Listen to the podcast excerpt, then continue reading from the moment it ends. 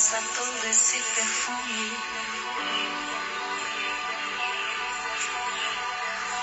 Desbaratina, não dá pra ficar imune.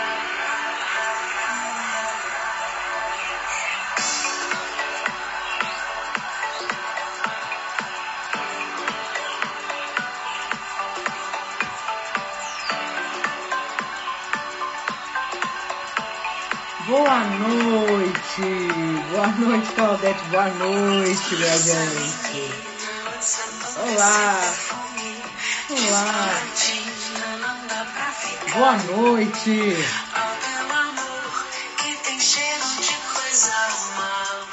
Todos preparados? É muito bom estar começando agora o Dose Dupla, né? Mais uma vez. Eu adoro fazer o Dose Dupla com essa mesa redonda, recebendo mais de um convi- convidado ao mesmo tempo, porque fica tão animado, né? A conversa, o papo de uma forma tão legal. E hoje eu vou receber aqui três pesos pesados do mundo do vinho no Brasil, né? São pessoas que têm a- a- as suas carreiras consolidadas, nomes muito fortes na comunicação do, do vinho no Brasil, que é o Rodrigo Ferraz, dono do perfil Vinhos de Bicicleta, o Emerson Tegon, do Prefiro Vinho, e a minha querida amiga Paula, Paula da, Idone, que é da Reserva 85. Então esse trio maravilhoso vai conversar com a gente hoje aqui. Vamos ver quem já chegou. Boa noite, vão chegando, vão chegando. Tá todo mundo bebendo já?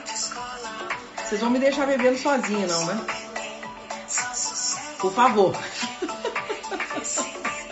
Ó, Rodrigo tá aí? Eu acho que a Paulinha já tá aqui. Deixa eu ver aqui, peraí. Esse aqui, o Rodrigo já pediu.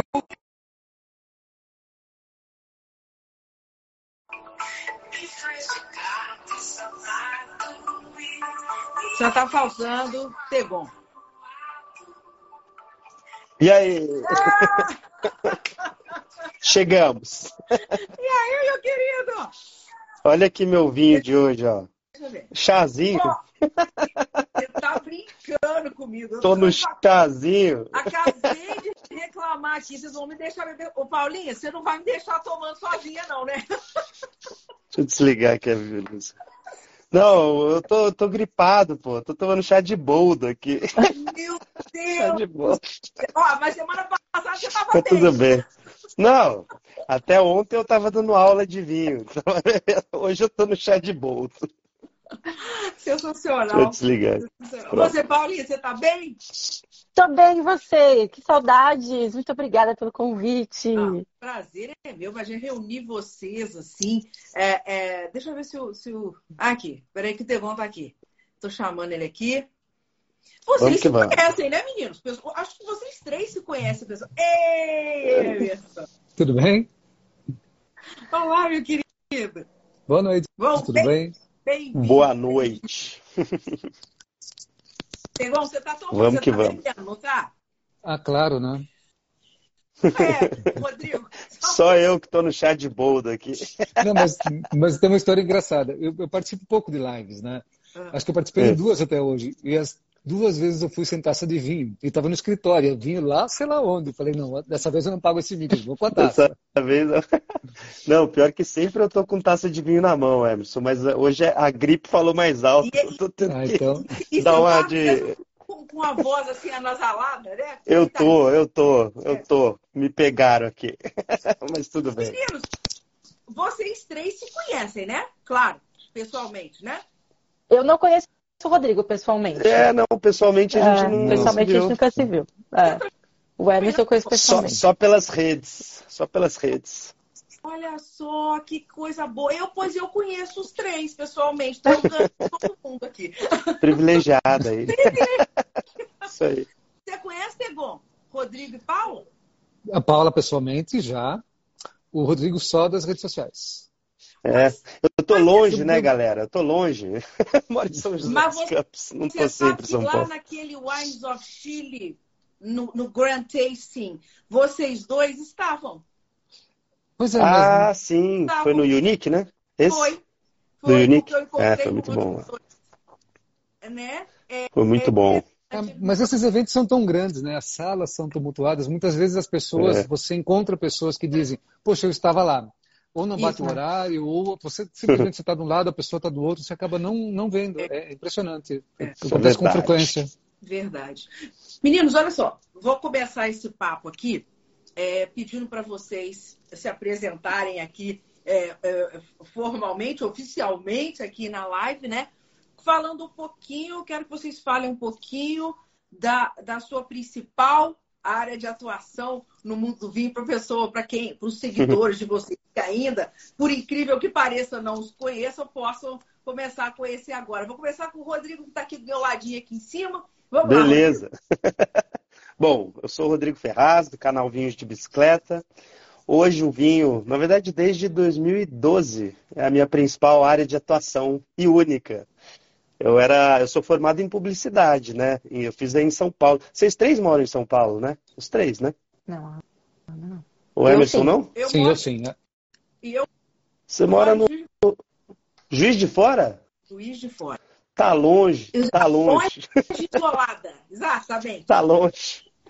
Não, eu, eu, fiz, eu fiz faculdade em São Paulo de publicidade e foi em 2012 que eu fiz essa viagem. Opa, quase caiu aqui.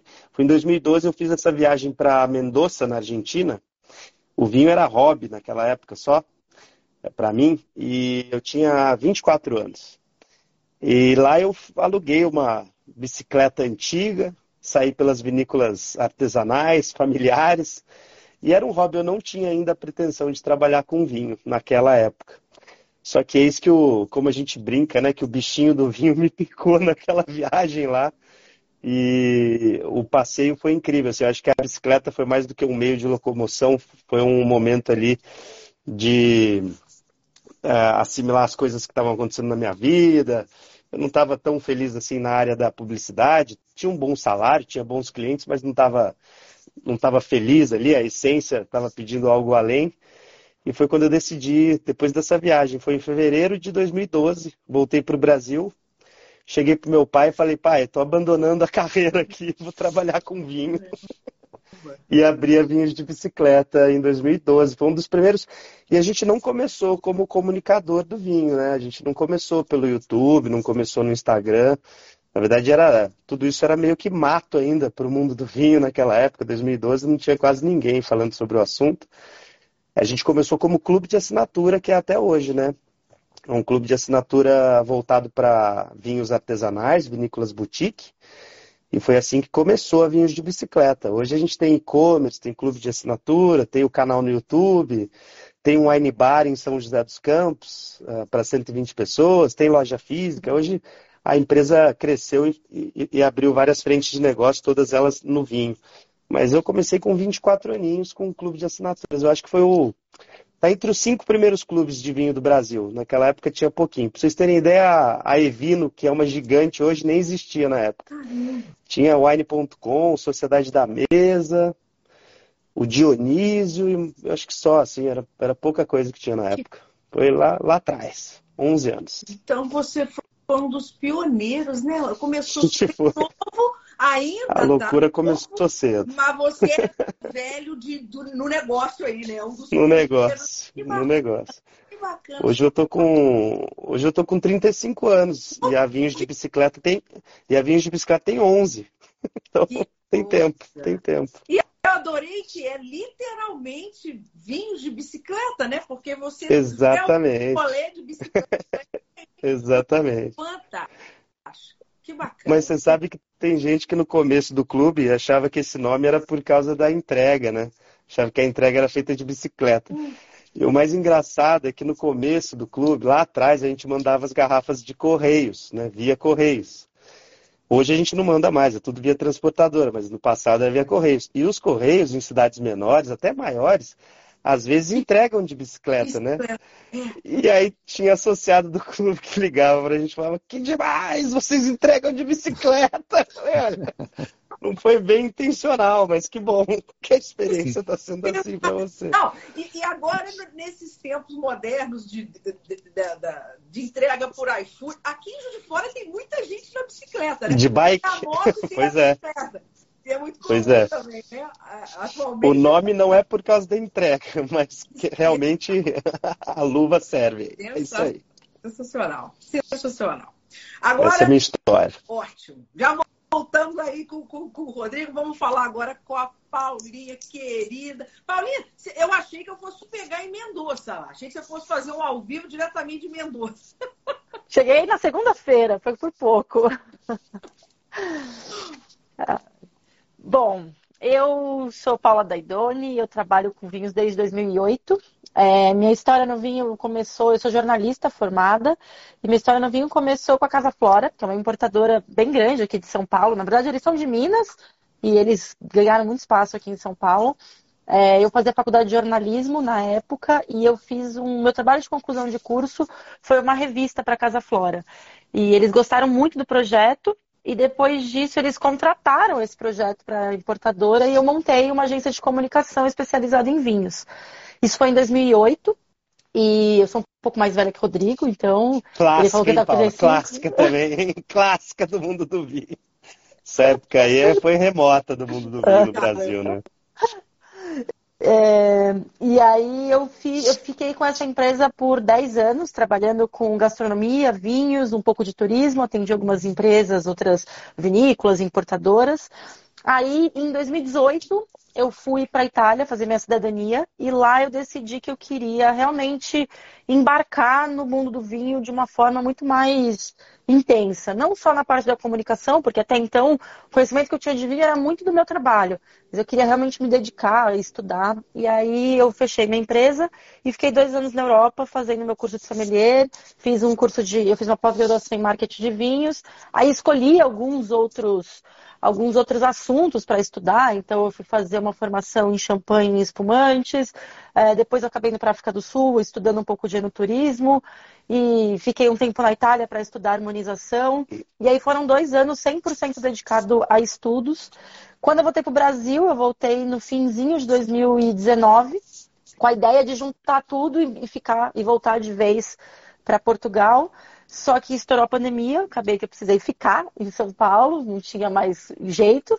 E aí foi quando eu entrei na Wine. Aí eu fiquei dois anos na Wine, clube de assinaturas, fiquei um ano como sommelier e responsável pelo, pelo toda a parte de conteúdo e comunicação de vinhos dentro do clube. Depois eu fiquei um período no B2B, logo que a Wine se juntou com a Cantu, fiquei um tempinho com eles ali fazendo essa junção também na parte do marketing.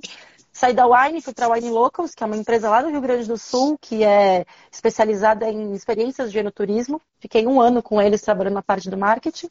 E agora voltei 100% para o jornalismo. Estou na revista Dega, como coordenadora de conteúdo digital da revista Dega. Sou colunista de vinhos da revista Casa e Jardim. E mantenho o Reserva 85, que é um portal 100% focado no ensino de vinhos gratuito. E essa é a minha história.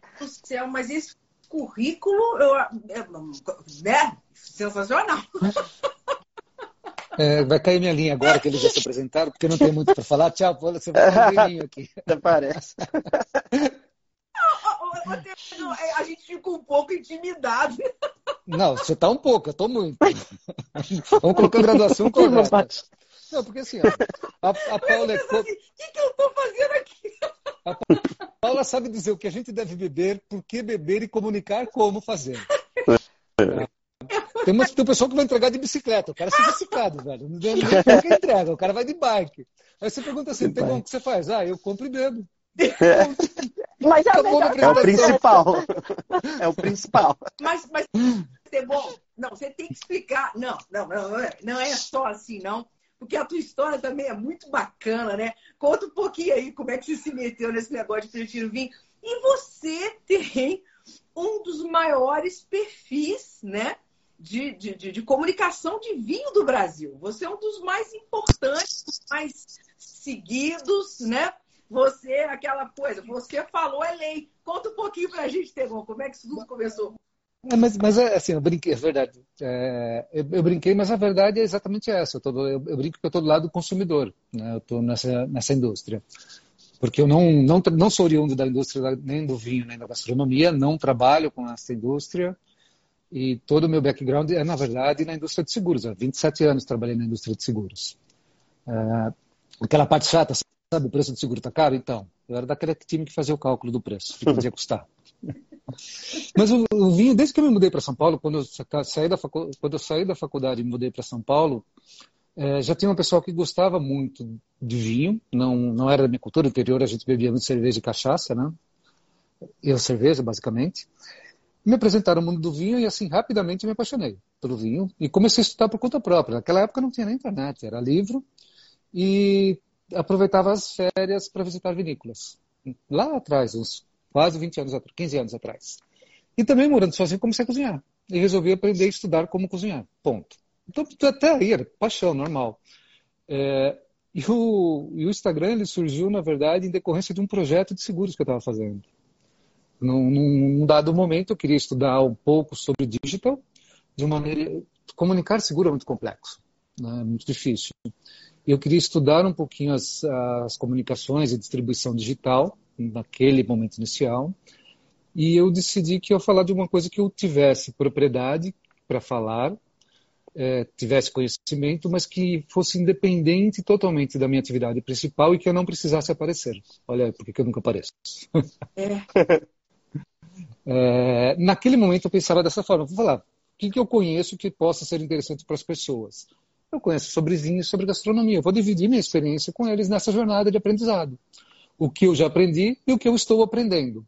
Eu sempre fui muito autodidata. Então, por exemplo, ah, eu quero conhecer sobre os vinhos da Espanha. Eu vou lá, vou visitar marco as vinícolas, fico na região, fico um tempo, converso com as pessoas. Então, é um, é um jeito meu de aprender sobre. Então, eu poderia compartilhar essa jornada de aprendizado nesse processo. Bom, o que acabou acontecendo foi que eu mudei lá de emprego, esse projeto teve um, que, que eu estava inserido teve um, continuou, mas eu me desvinculei dele. E aí começou a pandemia, eu tinha um perfil, uma atividade, um hobby que eu adorava, que eu adoro, que eu gosto muito. Eu falei, ah, saber uma coisa?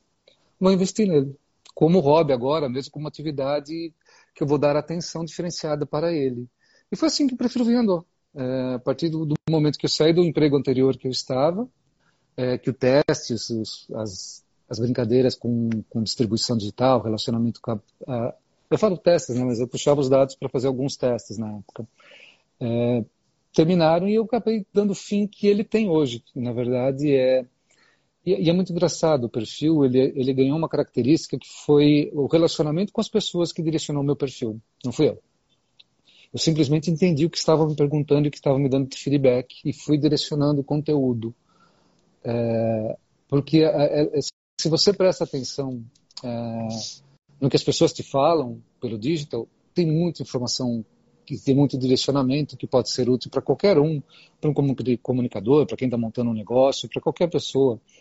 É, e, e, claramente as dúvidas principais das pessoas que são mais recorrentes, recorrentes te dão direcionamento. Então, as, as informações que elas mais queriam, eu passava a produzir de forma padronizada dentro do perfil, como dado já de padrão. O cara já podia abrir meu perfil, que ele sabia que ele ia estar lá, não precisava me perguntar, já estaria ali.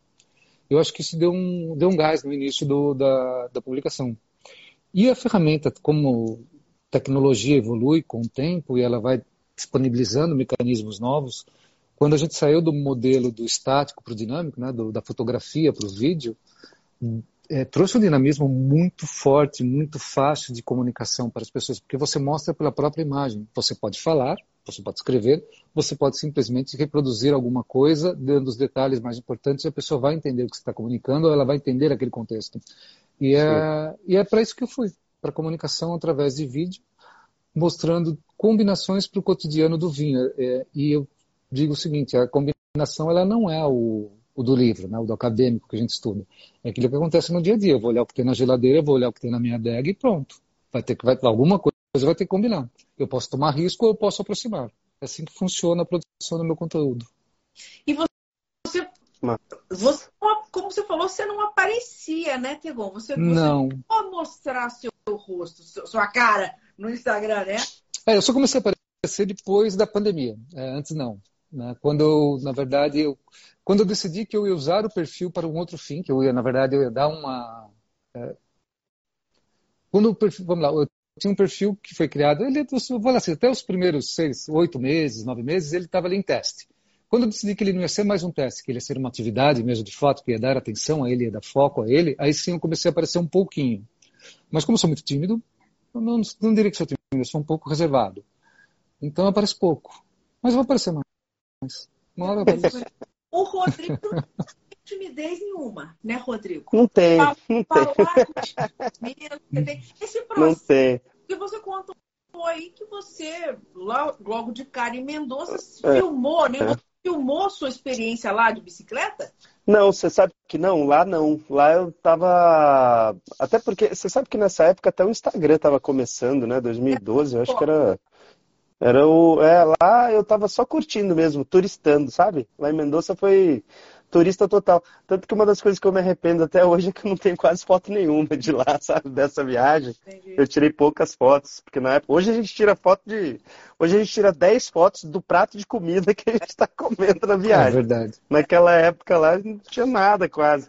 Então, quando a gente começou, olha para você ter uma ideia, isso que o Emerson falou foi muito interessante, porque quando a gente começou, ah, o nosso foco sempre foi YouTube, né? Aqui no Instagram a gente eh, tem bastante seguidor, mas o foco da, da Vinhos de Bicicleta sempre foi eh, pro- promover conteúdo focado para o YouTube. E quando a gente abriu o canal, lá em, acho que foi 2015 ou 2016, é, primeiro que não tinha muita referência do mundo do vinho, porque tinham poucas pessoas fazendo conteúdo para YouTube e, e os canais eram todos pequenos, né, de vinho, naquela época no YouTube. Então a gente foi meio que aprendendo na marra, né? Ver o que, o que engajava, o que não engajava, que tipo de perfil, que tipo de conteúdo ia bem, que tipo não vai. E até hoje isso é uma coisa bem chocante, assim, porque geralmente tem conteúdo que vai bem no YouTube, no Instagram não vai bem e vice-versa, sabe? Tem, são, são plataformas completamente diferentes, assim. E só que a- é lógico que esse lance de ter familiaridade com a câmera ajuda muito. Eu acho que o Emerson vai cada vez mais tirar isso aí de letra, já que ele resolveu aparecer um pouco mais. É uma simpatia. Mas, simpatia. não, simpatia, devia aparecer mais. Ele fala bem pra caramba, né? Não sei por que que não tá aparecendo tanto. Obrigado. É isso aí, tem presença.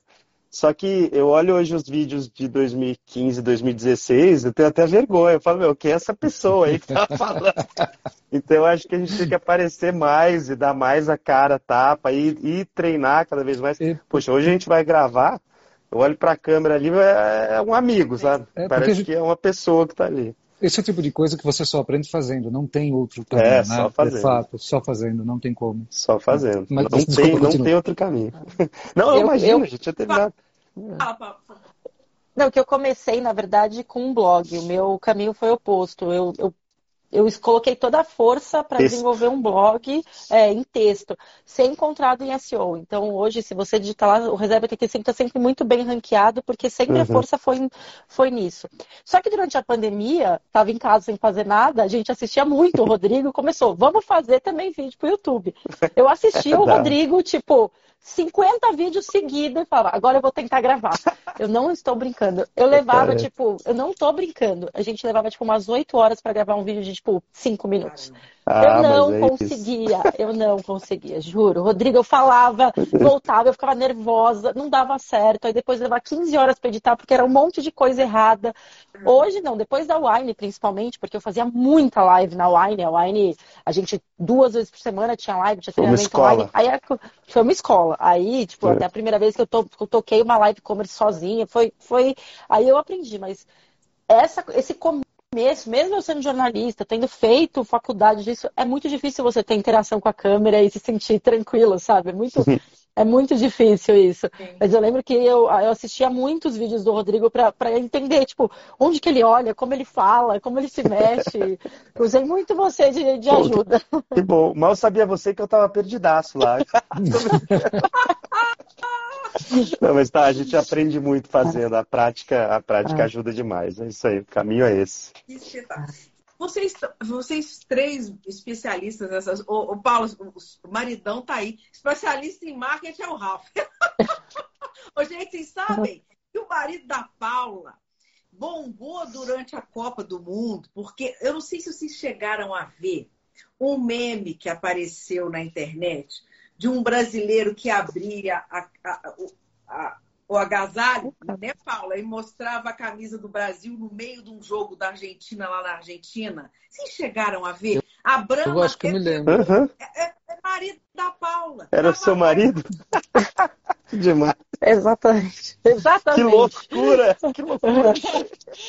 Eu descobri porque eu estava dormindo, começou a tocar meu WhatsApp enlouquecidamente. Aí a hora que eu olho, falo, o Ralph tá na televisão, eu vou ver ele, fazer aquela pataquada. Eu estava em São Paulo, ele estava lá sozinho, aí eu descobri pela internet isso que estava acontecendo. Aí ele Meu virou um influenciador de ocasião, assim, Guaraná Antártica, Brahma, começou todo mundo atrás dele por conta disso. Sensacional. Sensacional. A gente não ficou rico Não. ainda. Ainda, Não. ainda, vírgula, ainda. Ainda não Esperando. vai, vai dar. Ah, ele essa- tá aí, ó, ele mandou um aí, oizinho, Olha lá, o Eric. Ô, gente, essa, Loucura, hein, Eric? Loucura. Que isso? essa questão da comunicação.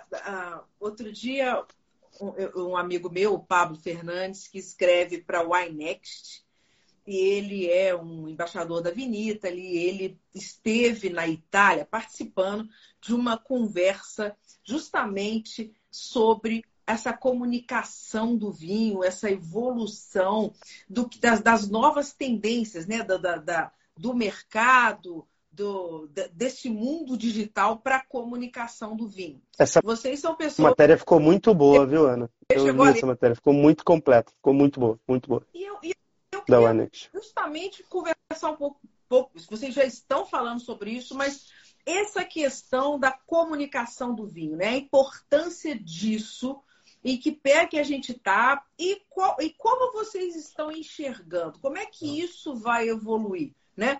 A gente tem aí a evolução das redes sociais, a questão dos vídeos, a questão dessa, dessa coisa cada vez mais rápida e vo- você e, o- e, o, e, o, e o vinho, né? O, o- a indústria do vinho tendo que acompanhar todo esse, esse processo. O que, que, que vocês acham? Já que você leu, né, Rodrigo, está por dentro do assunto, queria que você me desse aí uma opinião sobre esse assunto.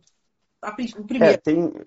Beleza, beleza. Eu- é, essa matéria aí, para quem não leu ainda, vale muito a pena. Na verdade, a Winex é fera de conteúdo. Eu sempre acompanho os artigos deles e esse, esse especificamente eu achei muito interessante, até porque eles pegaram embasamento de pesquisa e tal, né, para simular o que eles acham que vai ser do futuro. Ficou muito boa.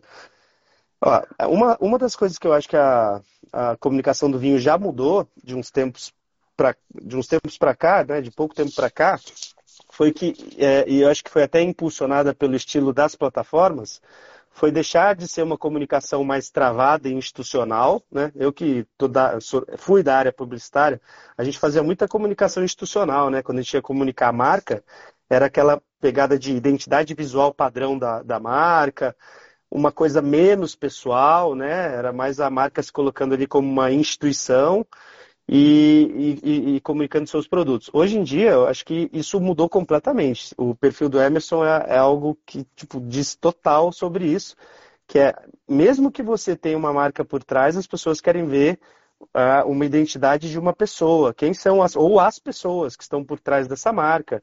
É, as pessoas querem ver uma verdade, não querem só um layout bonito, querem é, um, um conteúdo que, que faça sentido para o dia a dia delas e que elas sintam uma empatia e uma familiaridade naquele tipo de conteúdo. Isso aí eu acho que já mudou, não acho nem que vai mudar e o caminho do futuro vai migrar muito nesse sentido.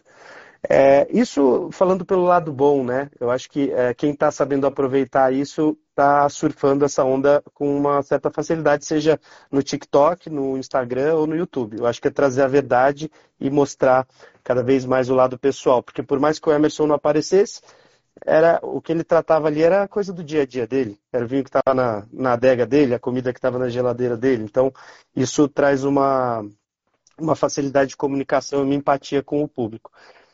Agora, para o futuro, e o que não foi comentado lá no artigo da, da Winext, ou pelo menos eu não me lembro, eu acho que a gente vai ter um desafio grande com relação a se adaptar com a inteligência artificial. Isso eu acho que vai entrar com tudo no nosso mercado, sabe?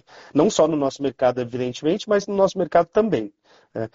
É, os influenciadores de hoje, né? nós, no caso, a gente vai ter que se adaptar a essas novas ferramentas, vai ter que saber como usá-las né? em benefício da comunicação do vinho mas principalmente tomar cuidado com o que vai surgir por aí, porque em pouco tempo é, pode existir um canal Vinhos de Bicicleta 2 aí com um robô e, e, e, o chat GPT lá falando o texto para a pessoa é, comunicar, né? Sim. né? A gente vê aí a mascote aí da, da Magalu, né? A, a Lu, do Magalu, que já é praticamente a personificação da marca Magalu.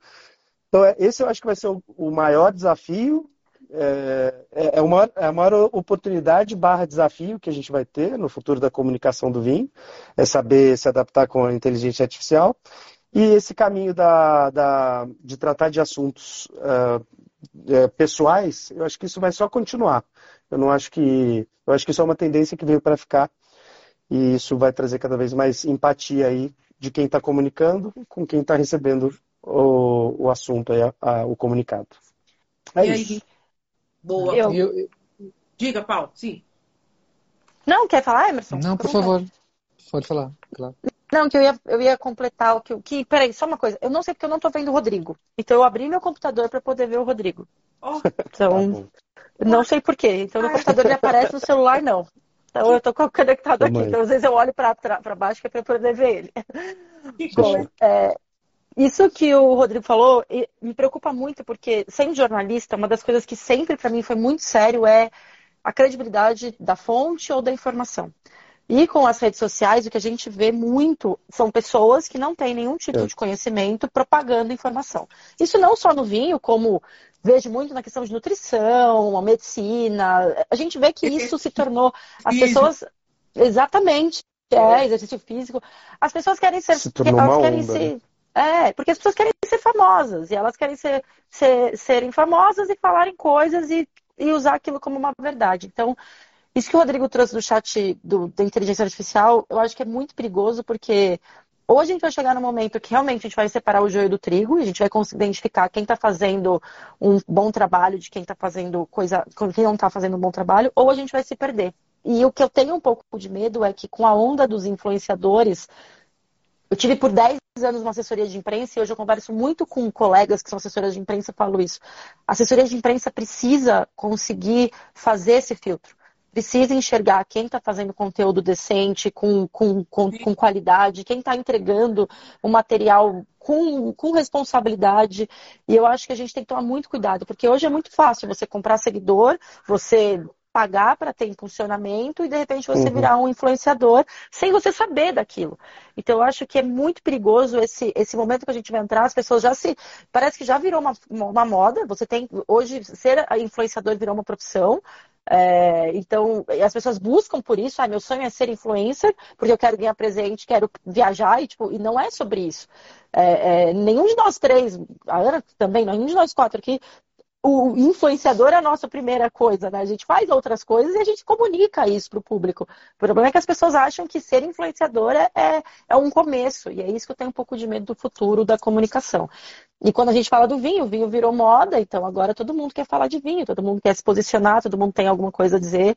Então eu tenho um pouco de medo de como as coisas vão, vão ser daqui para frente, porque eu acho que a gente pode entrar num momento bem tenebroso aí sobre comunicar, como, como se comunicar e o que, estar, e o que estamos comunicando, sabe? Você tá certo. Esse lance que você falou da, da, da, da fonte, Paula, é o que mais me preocupa. É o que mais me preocupa.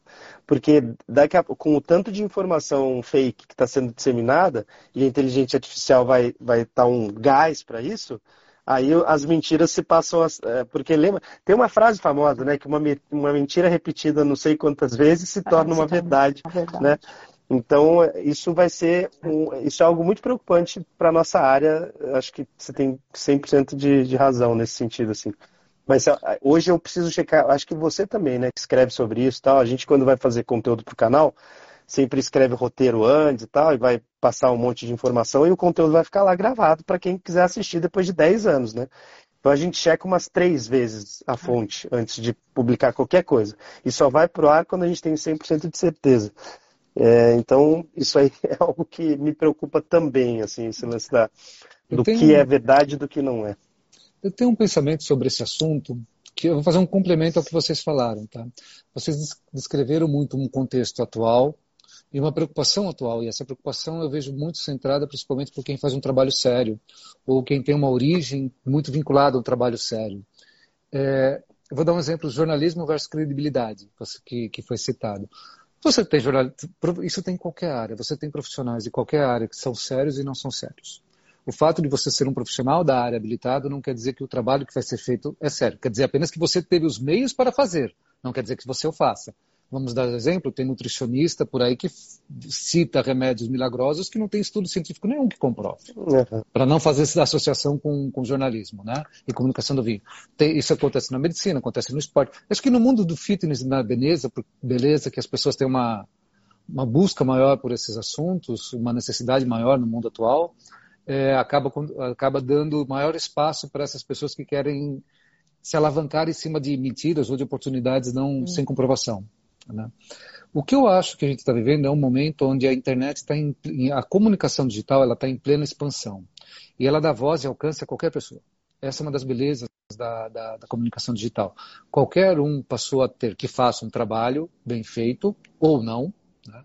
mas que seja que tenha consegue ter alcance e ele vai vai chegar às pessoas. É, o que vai acontecer? A gente está no momento dessa exposição. Então, muita gente criando suas próprias comunicações com objetivos diversos. Objetivos sérios, objetivos não sérios. Agora, se a gente pensar num efeito... Eu conversei uma vez com o Chris Burgos, há uns dois anos atrás, do, quando ele chamou um grupo de jornalistas. Foi uma, teve até essa conversa ali atrás. É, é, ele que provocou isso. Nem sei se... Na época tinha bastante jornalista nesse grupo. O que acontece, na minha opinião, hoje, eu não sou da área, então vou falar com uma certa flexibilidade para falar besteira, tá? Me parece que neste momento nós estamos num momento de bolha, de crescimento. Ou seja, muitas ferramentas, muitas ferramentas novas, muitos canais novos, com alto alcance, com alta amplitude e muitas pessoas sedentas por consumir esses conhecimentos. Portanto, muita gente vai seguir muita coisa ruim, além das coisas boas. Só que o ser humano médio, na média e no tempo, ele não é, não vai ficar sendo iludido o tempo todo, ele vai aprender. Então, acho que em algum momento a própria com a própria, a própria pessoa que consome o conteúdo vai começar a refiltrar aquilo que vai ficar para ele ou não. Ele vai começar a entender o que, que são as, essas comunicações oportunistas e o que não são. Me preocupa os jovens, tá? Os jovens que não têm. Então, você, é. um público mais maduro, é, com o tempo ele vai lá seguir um monte de coisa não bacana, ele vai aprender ele vai deixar de seguir e ele vai entender quem é o sério, quem não, ele vai separar as coisas. Isso vai levar algum tempo, mas isso vai acontecer. Me preocupa os jovens porque não tem uma, que estão entrando nesse mundo, eu acho mais complicado. Essa comunicação, os problemas que os jovens estão enfrentando, a gente tem visto aí na, na no, nos jornais, são, são complexos, né? uhum. né? São bastante complexos. Mas eu acho que o público mais maduro, que é o público que consome vinho, por exemplo, vai ter capacidade de filtrar isso no futuro. Ele vai separar o que é ruim do que é bom. Naturalmente ele vai aprendendo com isso. Porque se ele vai seguindo um monte de dica furada, uma hora ele vai se dar conta, ele vai perceber. Entendeu? Ele vai, vai entender, poxa, eu sigo essas pessoas que me dão coisas que realmente têm valor, e eu sigo essas que me falam coisas que não têm valor. Tá? Então eu não me preocupo. Eu acho que a inteligência artificial vai passar pelo mesmo processo, porque ela é uma ferramenta extremamente poderosa e útil para quem sabe perguntar as coisas corretas. Uhum. Então, para quem vai. Ela vai ser útil para todo mundo, para quem quer fazer de um lado ou do outro. É, e também vai passar por um processo de acomodação e de, de inteligência. É, o problema é, vamos lá. Não adianta você pedir para a IA fazer um texto e você falar e replicar e o cara te faz 200 perguntas e você não sabe responder. Ele não vai ficar ficando mandando para a IA toda hora para responder cada pergunta que ele recebe.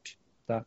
Você tem que ter, você, você tem que ter genuidade, você tem que participar, você vai ter que falar, você vai ter que responder, você vai ter que dar sua opinião. Essas coisas, com o passar do tempo, eu acho que elas vão se acomodar num público mais maduro, num público mais não tão jovem.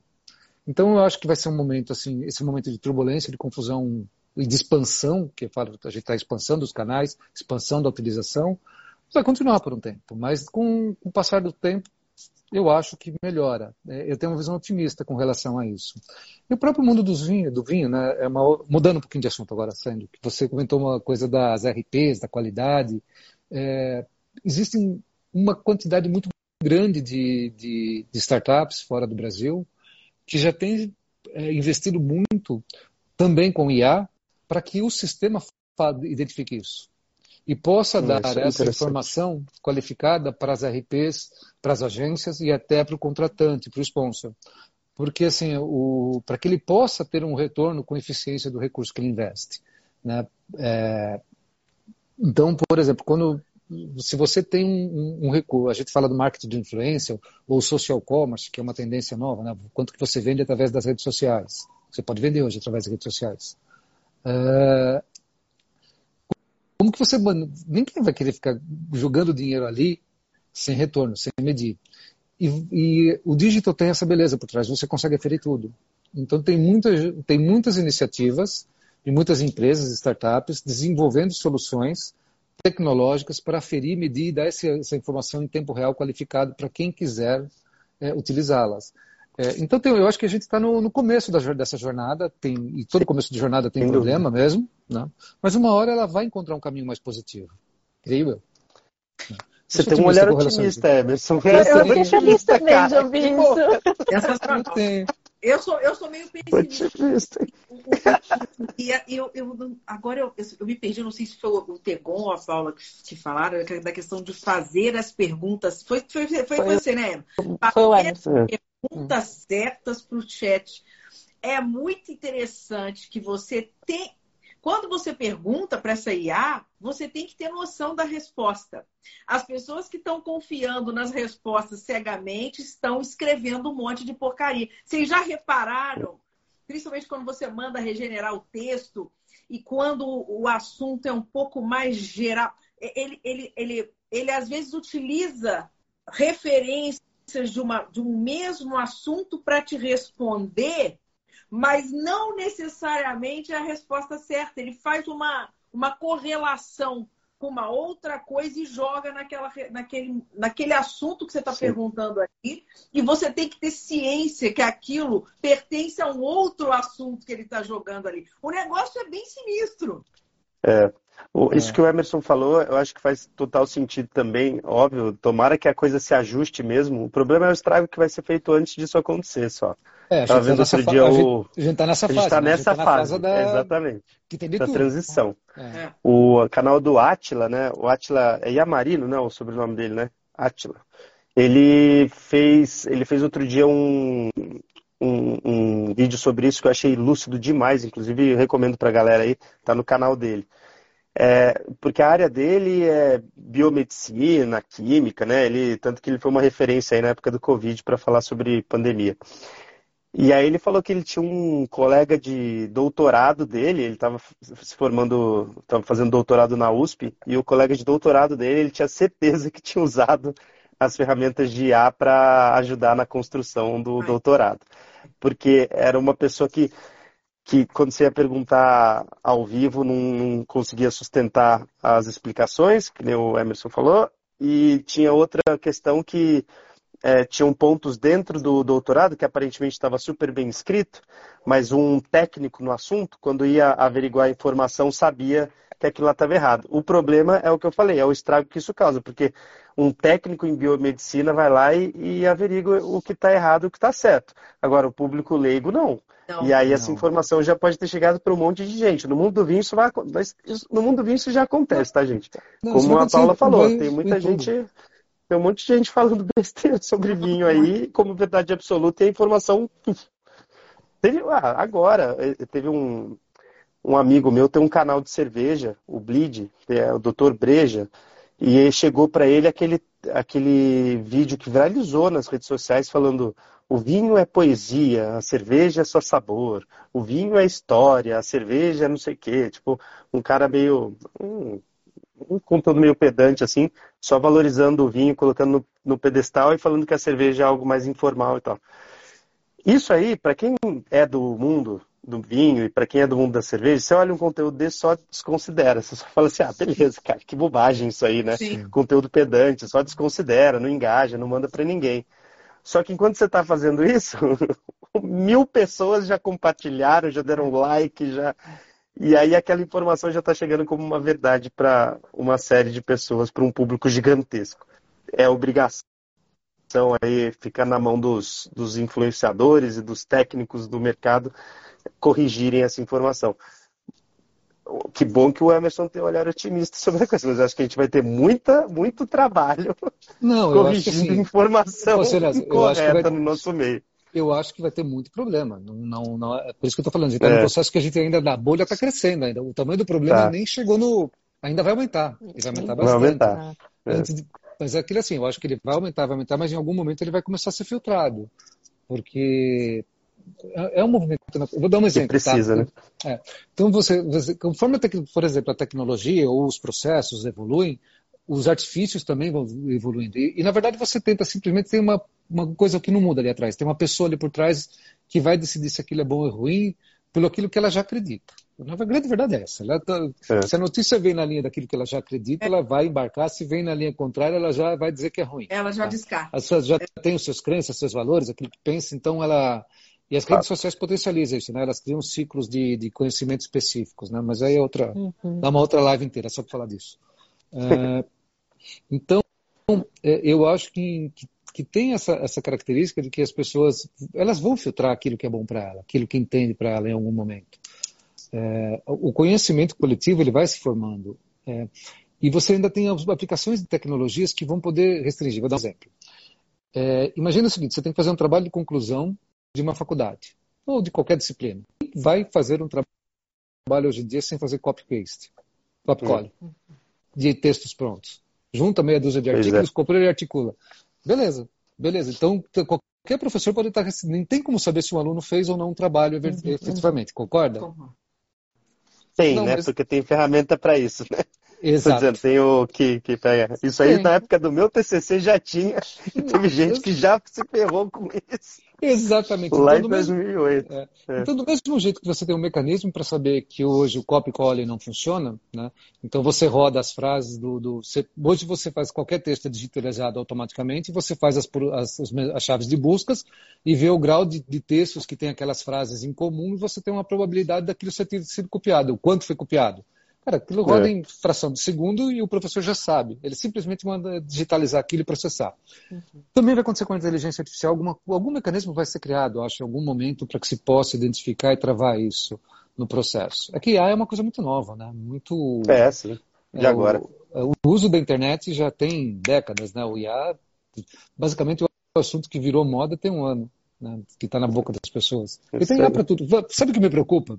Eu vou, vou, dizer assim uma coisa que não tem a ver com o mundo dos vinhos. Tem a ver com o mundo geral do, do, de, de assuntos amplos que afetam as pessoas. A inteligência artificial vai conseguir reproduzir a imagem de qualquer um e a fala de qualquer um com perfeição. Tá? Sim, isso vai acontecer. É, e, se, e, você vai poder colocar frases na boca de pessoas que nunca foram ditas. É. Como que você vai como que então, como, a gente vai, vai identificar, né? É, eu acho se é, foi é, dito por aquela pessoa ou não. É, exatamente. Então é uma coisa muito complexa, né? Então, exatamente.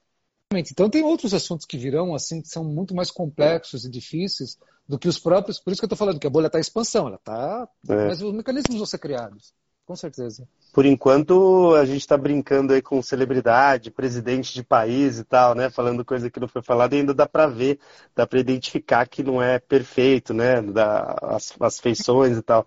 Mas daqui a pouco vai ser, é o que o Emerson falou, vai ser com qualquer um e, sei lá, a gente vai ter que aprender a identificar. Vai ter que ter mecanismo para isso, sem dúvida. É. Por exemplo, para uma pessoa como eu, que não sou muito familiarizado com câmera, é, na hora de filmar, existe uma IA agora que você pode colocar um texto aqui do lado, você vai lendo para o lado, ele volta o teu rosto para frente e fala com ele, você lendo aqui, ele a própria IA, ela vai olhar teu rosto, ela faz esse movimento e ajusta para como se estivesse olhando para a câmera e não olhando para o texto que eu estou lendo. Para falar. Nossa, incrível, cara. É incrível. Então tem para tudo, tem é para tudo hoje em dia. Pois é. é muito legal essas coisas que estão surgindo. É muito, são muito Sim. úteis. Né? Mas então. depende do uso.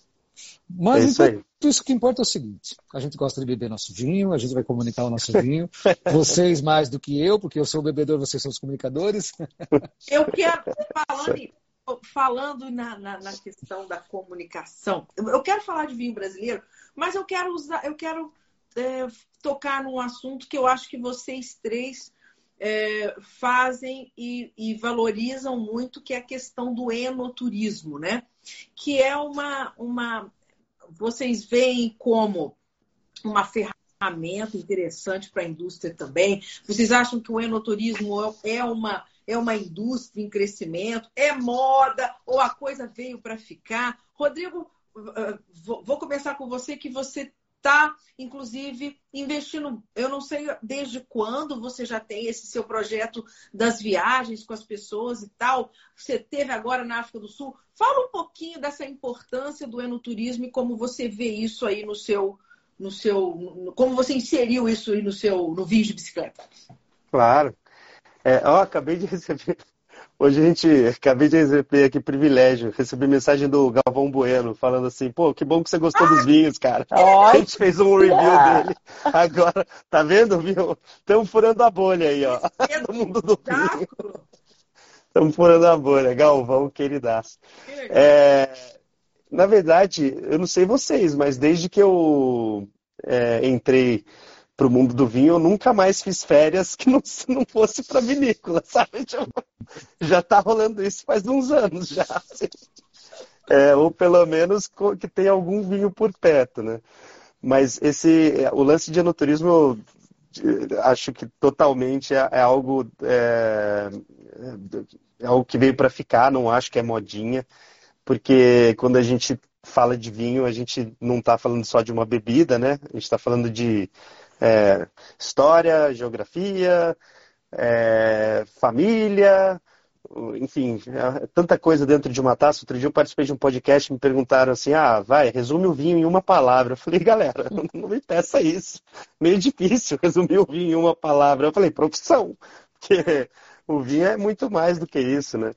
É, então, o enoturismo eu acho que ele é é a possibilidade de você é, tangibilizar todas as experiências que você imagina quando você começa lá.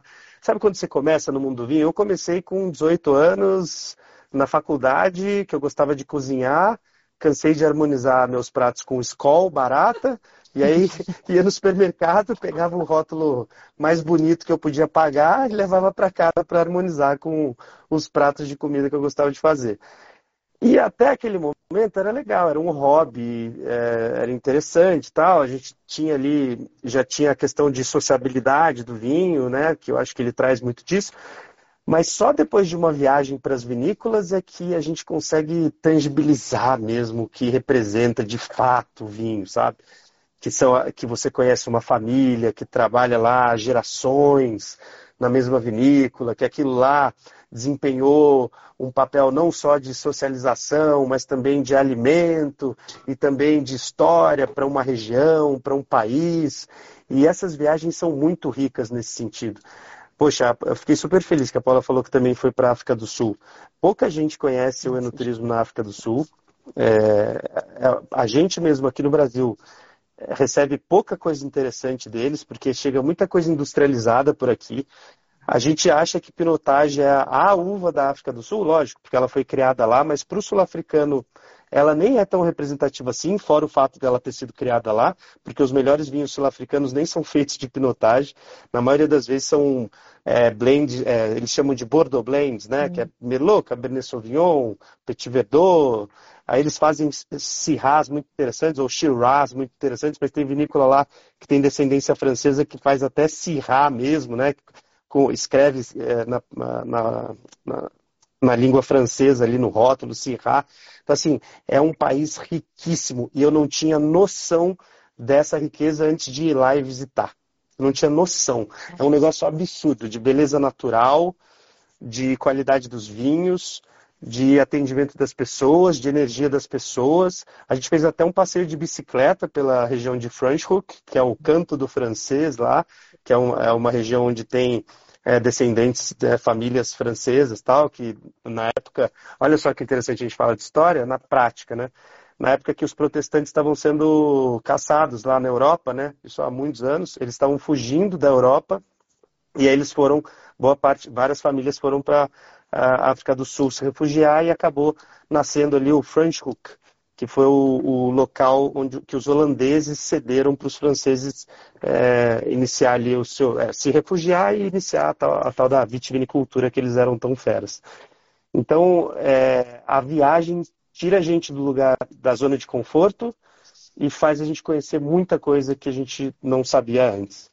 Então, sem dúvida nenhuma, a, o enoturismo é um projeto que a Vinhos de Bicicleta está totalmente focado. A gente, vai, a gente já tem três projetos para o ano que vem. Eu não vou dar spoiler ainda porque eu não posso, mas já tem três destinos é, planejados para o ano que vem.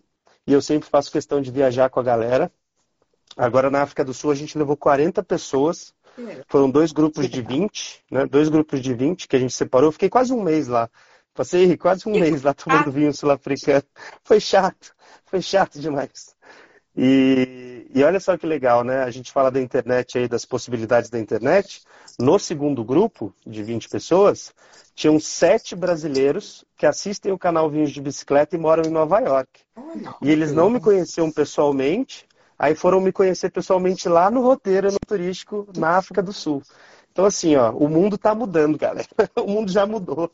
E a gente nem sabe mais onde é. chega o nosso conteúdo. E eu acho que isso passa pelo no turismo também. Desculpa me estender aqui, porque esse assunto eu amo. Foi de onde a linha de bicicleta começou. E eu acho que vocês também devem ter experiências sensacionais para compartilhar com a gente. Não tem de no turismo. Desculpa, não. Paulinha, dá a sua contribuição. Eu acho que o enoturismo é a porta de entrada para o mundo do vinho. Eu acho que é. quando você. Nós que já estamos envolvidos com vinho é diferente, mas eu acho que quando você consome vinho como você consome qualquer outro tipo de bebida e você tem uma experiência de enoturismo, é ali que a chave muda. E é ali que você passa a realmente a querer fazer parte, a querer viver aquilo, porque é o que o Rodrigo falou. É tão latente tudo a hora que você está ali que você fala, eu quero viver isso mais e mais e cada vez mais. Alguém escreveu aqui, trocamos a Disney pelas vinícolas. Porque é isso. Você é, porque aí você começa. O, o, Rodrigo deve ter visto isso na África do Sul. Na África do Sul é, é um entretenimento absurdo em volta do vinho. É então tem trenzinho, tem barbearia que você toma vinho, tem fazenda que tem criação de bichinhos para as crianças irem lá ordenhar as vaquinhas e também tem a, a, fazenda, tem a vinícola do lado. Então, tudo é em volta do vinho. Então eu acho que o enoturismo tem uma importância gigante, porque eu acho que é a porta de entrada para você se apaixonar e ficar no mundo do vinho. Eu acho que a gente tem no Sul um, experiências muito legais, acho que ainda são pouco exploradas, acho que a gente podia ter mais chance de fazer com que pessoas fossem para o sul, acho que acaba ficando um pouco caro, a viagem não é tão fácil, é, a estrutura lá não é tão simples, se você não tiver um carro, você não, não, não, roda entre as vinícolas, ainda não é uma estrutura fácil de você estar ali. Mas eu acho que se eu fosse hoje dona de uma vinícola, eu faria muito essa aposta né, no turismo, de abrir as portas, até porque também a gente sabe que grande parte da receita vem no turismo, da, da venda do varejo ali das vinícolas. É. Então eu acho que sim, é, é, é, um dos principais, as principais formas da gente disseminar a cultura do vinho. E aí, voltando um pouquinho do que a gente estava falando, né? E é disseminar a cultura do vinho também com, com informação real, informação com credibilidade, porque muitas vezes você está ali na frente de um, de um produtor, de um enólogo, o Emerson comentou que ele gosta de aprender indo em loco. Essa é a melhor forma. Não existe livro que pague isso. De você sentar com o produtor e poder fazer uma degustação com ele e ele te falar, olha, a vinha aqui é assim, chove tal dia, a gente colhe tal, de tal forma. Isso é muito rico e a gente tem essa oportunidade. Aqui em São Paulo, a gente tem a Góis, que sempre os meninos, né, o Fabinho está por ali, sempre é fácil você ter contato com alguém da família e conhecer um pouquinho mais de perto, mas eu acho que a gente podia realmente é, incentivar essa, essa atividade, porque eu acho que é, é a melhor forma de entrar para o mundo do vinho é através do enoturismo. Ô, Paula, mas isso que você falou de estrutura, é, poxa, o 90% da produção de vinho do Brasil está lá no sul, muito focada lá na Serra Gaúcha, né? E aí a gente pega as estradas. Isso eu reparei lá na África do Sul, que as estradas são boas, tal, você chega fácil nos lugares. Pô, no nosso polo do vinho aqui no Brasil, a gente pega estrada com buraco, estrada que está faltando acostamento. Não tem tal. sinalização. Isso, não é. tem sinalização. A gente vai é. lá para Flores da Cunha, é perigosa a estrada. Então, assim, é complicado isso aí mesmo, sabe? É, é algo que é um dinheiro que o Brasil está perdendo uhum. é, em não investir em estrutura. Isso que a Paula falou é total verdade. Mas posso dar um palpite de quem não. Vamos lá. Pode falar o que quiser, menino. Fala aí.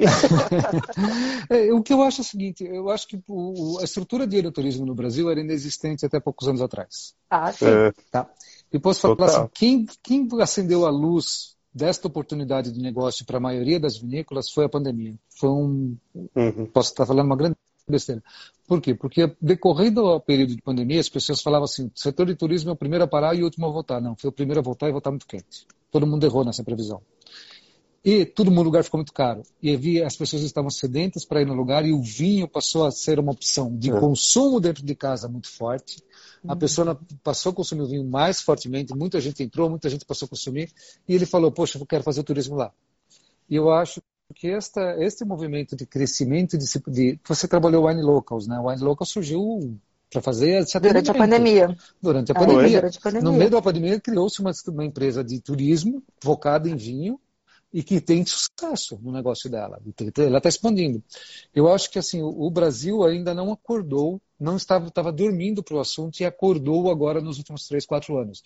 Então a gente é muito jovem, vai aprender muito e vai crescer muito. Eu acho que a própria estrutura do turismo ali do Rio Grande do Sul, como um todo, vai crescer bastante. Se a gente falar em turismo em São Paulo, a gente tem aqui a região não tem. Serra da Mantiqueira, tem muita coisa bacana, linda ali, que dá estrutura de divulgação de turismo e de preparo. Não tem. Ainda. A estrada vai ser asfaltada agora ali para o pessoal de São Bento, ali, Santo Antônio do Pinhal. Tem a, o pessoal da Brandi, é, Vila Santa Maria e Raízes do Baú, né? a estrada ainda é de terra para chegar neles. É. Do então mesmo vai ser asfaltada agora. Tem que... É. Do mesmo jeito que Monte Verde era 20 anos atrás, né? 15 anos atrás. Uhum. Estou falando agora, comparando com. Vai ver o que é hoje ali, né? Do ponto de vista Sim. do turismo. Eu acho que vai acontecer, eu acho que essa chama, esse acender esse. A, a, as pessoas, assim, tanto do ponto de vista de público, de demanda, de oportunidade, de que é legal, que vale a pena fazer, quanto do ponto de vista das empresas perceberem que ali tem, tem dinheiro na mesa e não é pouco. Né? Sim. Aconteceu, esse start aconteceu no Brasil, não tinha. Porque fora do Brasil você vê isso muito. Você falou, por exemplo, África do Sul. Eu, eu nunca fui, tenho maior vontade de ir, mas eu lembro de ter visto um projeto de uma vinícola que montou, ela estava ali no pé de umas colinas, eu não, não, não, lembro exatamente onde, ela montou várias trilhas de bike de vários níveis de categoria para quem pedala, é forte, é. muito alto, e tinha lá uma estrutura de bike para a família, para a esposa e para a criança. Então, se você quer ir com a tua família, deixa a tua família com serviço para as crianças, com, com, entretenimento, e você vai lá pedalar, se mata e volta a tomar um vinho depois, porque está morto de uhum. tanto pedalar, tinha essa estrutura. Então, a vinícola ela não se preparou apenas para só para dar um exemplo, ela não se preparou ah. apenas para o tá. turismo, turista. Ela se preparou para atender o morador local também criar uma oportunidade de interação para quem está no local e quiser frequentar ali com fazer uma atividade. É muito legal isso. Então, a cabeça dos caras, Nossa, em muitos lugares, estão bem isso, à frente. Isso que o Emerson falou é muito importante, se preparar para receber quem é local. Isso, quando eu estava na Mãe Loucos, eu via um pouquinho mais disso também. É, às vezes fica muito caro e a pessoa que mora na região não consegue todo final de semana desembolsar 200, 300 reais para fazer uma atividade. E muitas é. vezes a gente via lugares fechados, restaurantes sem ninguém, atividades sendo canceladas por conta que o custo não não possibilitava que as pessoas da região estivessem ali. E isso que o Emerson falou é muito importante, porque se a gente, sendo da região, a gente consegue consumir aquilo, aquilo vira parte do nosso dia a dia, da nossa rotina, e aquilo faz, começa a fazer parte da nossa vida e é muito mais fácil aquilo expandir. Então, eu acho que isso, isso é muito importante, a gente, a gente entender que o vinho no Brasil hoje tem que ser pra gente. Eu acho que é isso. E no turismo é a mesma coisa. Tipo, tem que ter a experiência. Tudo bem, você quer ter uma experiência cara? Beleza, mas tem que ter aquela experiência pro dia a dia, você poder trazer o cara numa terça-feira à noite para jantar no teu restaurante, sabe? E quando a gente hum. vai para fora, a gente vê que isso acontece muito. Mas é o que o Emerson falou, a gente está falando de um, de um turismo que não tem nem 20 anos, né? Então, é. tem muita coisa para mudar, mas eu acho que também a gente tem que mudar um pouquinho a cabeça de, de aquela coisa, aquela necessidade de querer ganhar dinheiro acima de tudo. A gente tem que mudar um pouquinho isso também de vamos, vamos abrir as portas, trazer, trazer gente, que eu acho que aí o dinheiro, o dinheiro roda, sabe? O dinheiro é, é consequência. E eu concordo é, com vocês, exato. quem vai numa vinícola depois volta sempre. É difícil não voltar. É. difícil. É difícil não querer mais. Vocês é. falam aí de Rio Grande do Sul, né? aproveitando esse gancho aí do enoturismo, vamos falar um pouco de vinho brasileiro vinho no Brasil, né? Qual é a relação de vocês com o vinho brasileiro? Há quanto tempo vocês consomem vinho brasileiro? Porque eu, eu sempre confesso aqui que eu vim a conhecer vinho brasileiro na pandemia. Eu não consumia vinho nacional. Fui apresentada ao vinho nacional na pandemia. Com vocês, como é que é? É uma relação mais antiga? Como é que vocês veem o vinho nacional, o crescimento do vinho nacional? Essa, esse crescimento mais acelerado por conta da pandemia. Onde é que o vinho nacional está e onde é que nós vamos chegar? Em Rodrigo. Ó, a gente está num, a gente tá num, numa trajetória muito bacana assim do vinho nacional, né? Acho que agora as vinícolas brasileiras despontaram aí para o próprio consumidor brasileiro. E isso foi um movimento, sim, pós-pandemia. Foi durante a pandemia e pós-pandemia. É uma coisa bem recente, né? Até porque a qualidade do vinho nacional a gente é, tem que assumir que é, deu um salto nos últimos 10 anos. E aí, quando veio. Teve, foi na safra de 2020, que foi a safra histórica, que a pandemia estava começando. Eu fui convidado para ser jurado comentarista lá na, na avaliação. avaliação Nacional de Vinhos. Nós temos três. E o papo foi. Eu e a Paula. É, então. Foi lá. E aí, tava rolando. O presidente era o Daniel Salvador. E ele, ele até estava, é, tava, assim, indeciso se ia fazer ou não a avaliação nacional naquele ano, por causa da pandemia. E aí ele decidiu fazer e ela foi online, né? Foi a primeira vez que eles fizeram um evento online. E aí eu peguei, o Daniel chegou para mim e falou, ó, oh, Rodrigão, vai lá, você vai encerrar lá, faz um, um discurso lá que você vai encerrar uh, os, os comentários. Eu peguei a, a, a amostra 16, lembro até hoje, peguei a amostra 16 e foi o, o Sesmarias da Miolo, Safra 2020. Foi um privilégio, foi uma honra, galera, porque peguei ele nascendo, um vinho icônico brasileiro e da safra que foi considerada histórica, né? Porque teve uma estiagem lá, para quem não sabe, teve uma estiagem no sul do Brasil, e aí eles puderam colher as uvas quando eles quiseram, praticamente, daquela safra. E foi realmente muito bacana para os produtores do Sul. E o que eu falei lá foi o seguinte: eu fiz até um paralelo é, da, de, desse momento da vitivinicultura brasileira com a ascensão da vitivinicultura americana e da espanhola. Porque é o seguinte, na vitivinicultura americana, vamos pegar antes, vai, a espanhola. Rioja, durante um período, não era nem tão famosa assim. E aí, quando veio a pandemia, a pandemia, a, pandemia, a que foi uma peste agrícola, ela atacou primeiro os vinhedos franceses, entrou na Itália e ela demorou um pouquinho mais para chegar na Espanha por causa dos Pirineus, né? Que é aquela cadeia montanhosa. Então demorou um pouquinho mais. Então, assim, ela já tinha praticamente dizimado os vinhedos franceses e nos espanhóis ela ainda não tinha chegado. Só que o consumidor francês não parou de tomar vinho naquela época, né? Ele ainda era um, era um mercado extremamente aquecido de consumo de vinho e eles precisaram buscar alternativas em outros países. E aí o primeiro, o trem que saía da Espanha, ele parava na a primeira estação de uma zona vitivinícola que ele parava fora da França, ali na Espanha, era justamente na região de Rioja, tá? E aí a gente fala assim, ah, então os espanhóis tiveram sorte, né? Tipo, eles tiveram sorte porque veio a, a fluxera e por isso eles tiveram sorte e, e a Irioja se tornou o que se tornou? Eu acho que não, porque é lógico que foi uma ocasião aí totalmente diferente do normal, mas os vinhos de Rioja já eram bons o suficiente para atender o mercado francês de vinho durante essa crise da filoxera. Mesma coisa no mercado americano que daí não, não foi uma crise, mas os vinhos americanos eram pouco conhecidos, pouco valorizados pelo próprio consumidor interno.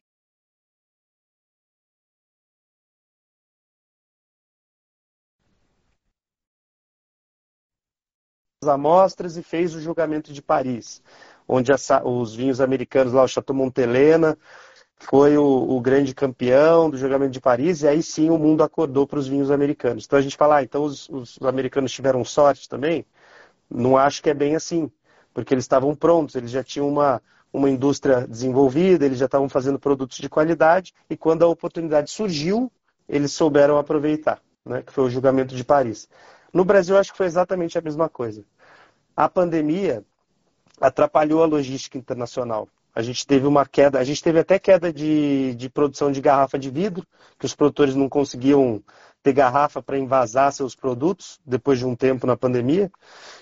E aí isso fez com que o mercado brasileiro, o produto nacional, tivesse ganhasse notoriedade porque ele estava aqui, ele estava pronto, ele a distribuição era mais fácil, estava dentro do país, né? Enquanto a gente estava sofrendo aí no, na questão das fronteiras, que não tinha mais o ir e vir, a gente já tinha um produto nacional aqui disponível que podia chegar na casa da pessoa mais barato e sem ter que passar por uma fronteira internacional. Né?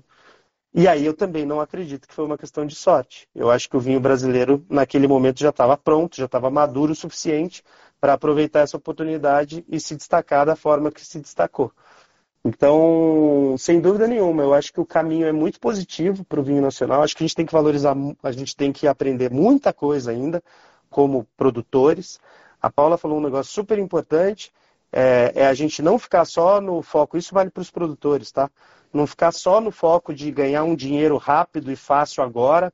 Eu acho que tem que ser uma, uma cadeia que tem que amadurecer cada vez mais nesse sentido de precificação, tornar o vinho mais acessível para o consumidor final. Eu sei que o custo do Brasil é alto, mas também tem, tem que ter um, um, uh, uma força aí do produtor de, de valorizar o varejista, de valorizar o revendedor, de não fazer bagunça de preço. Isso não é fácil.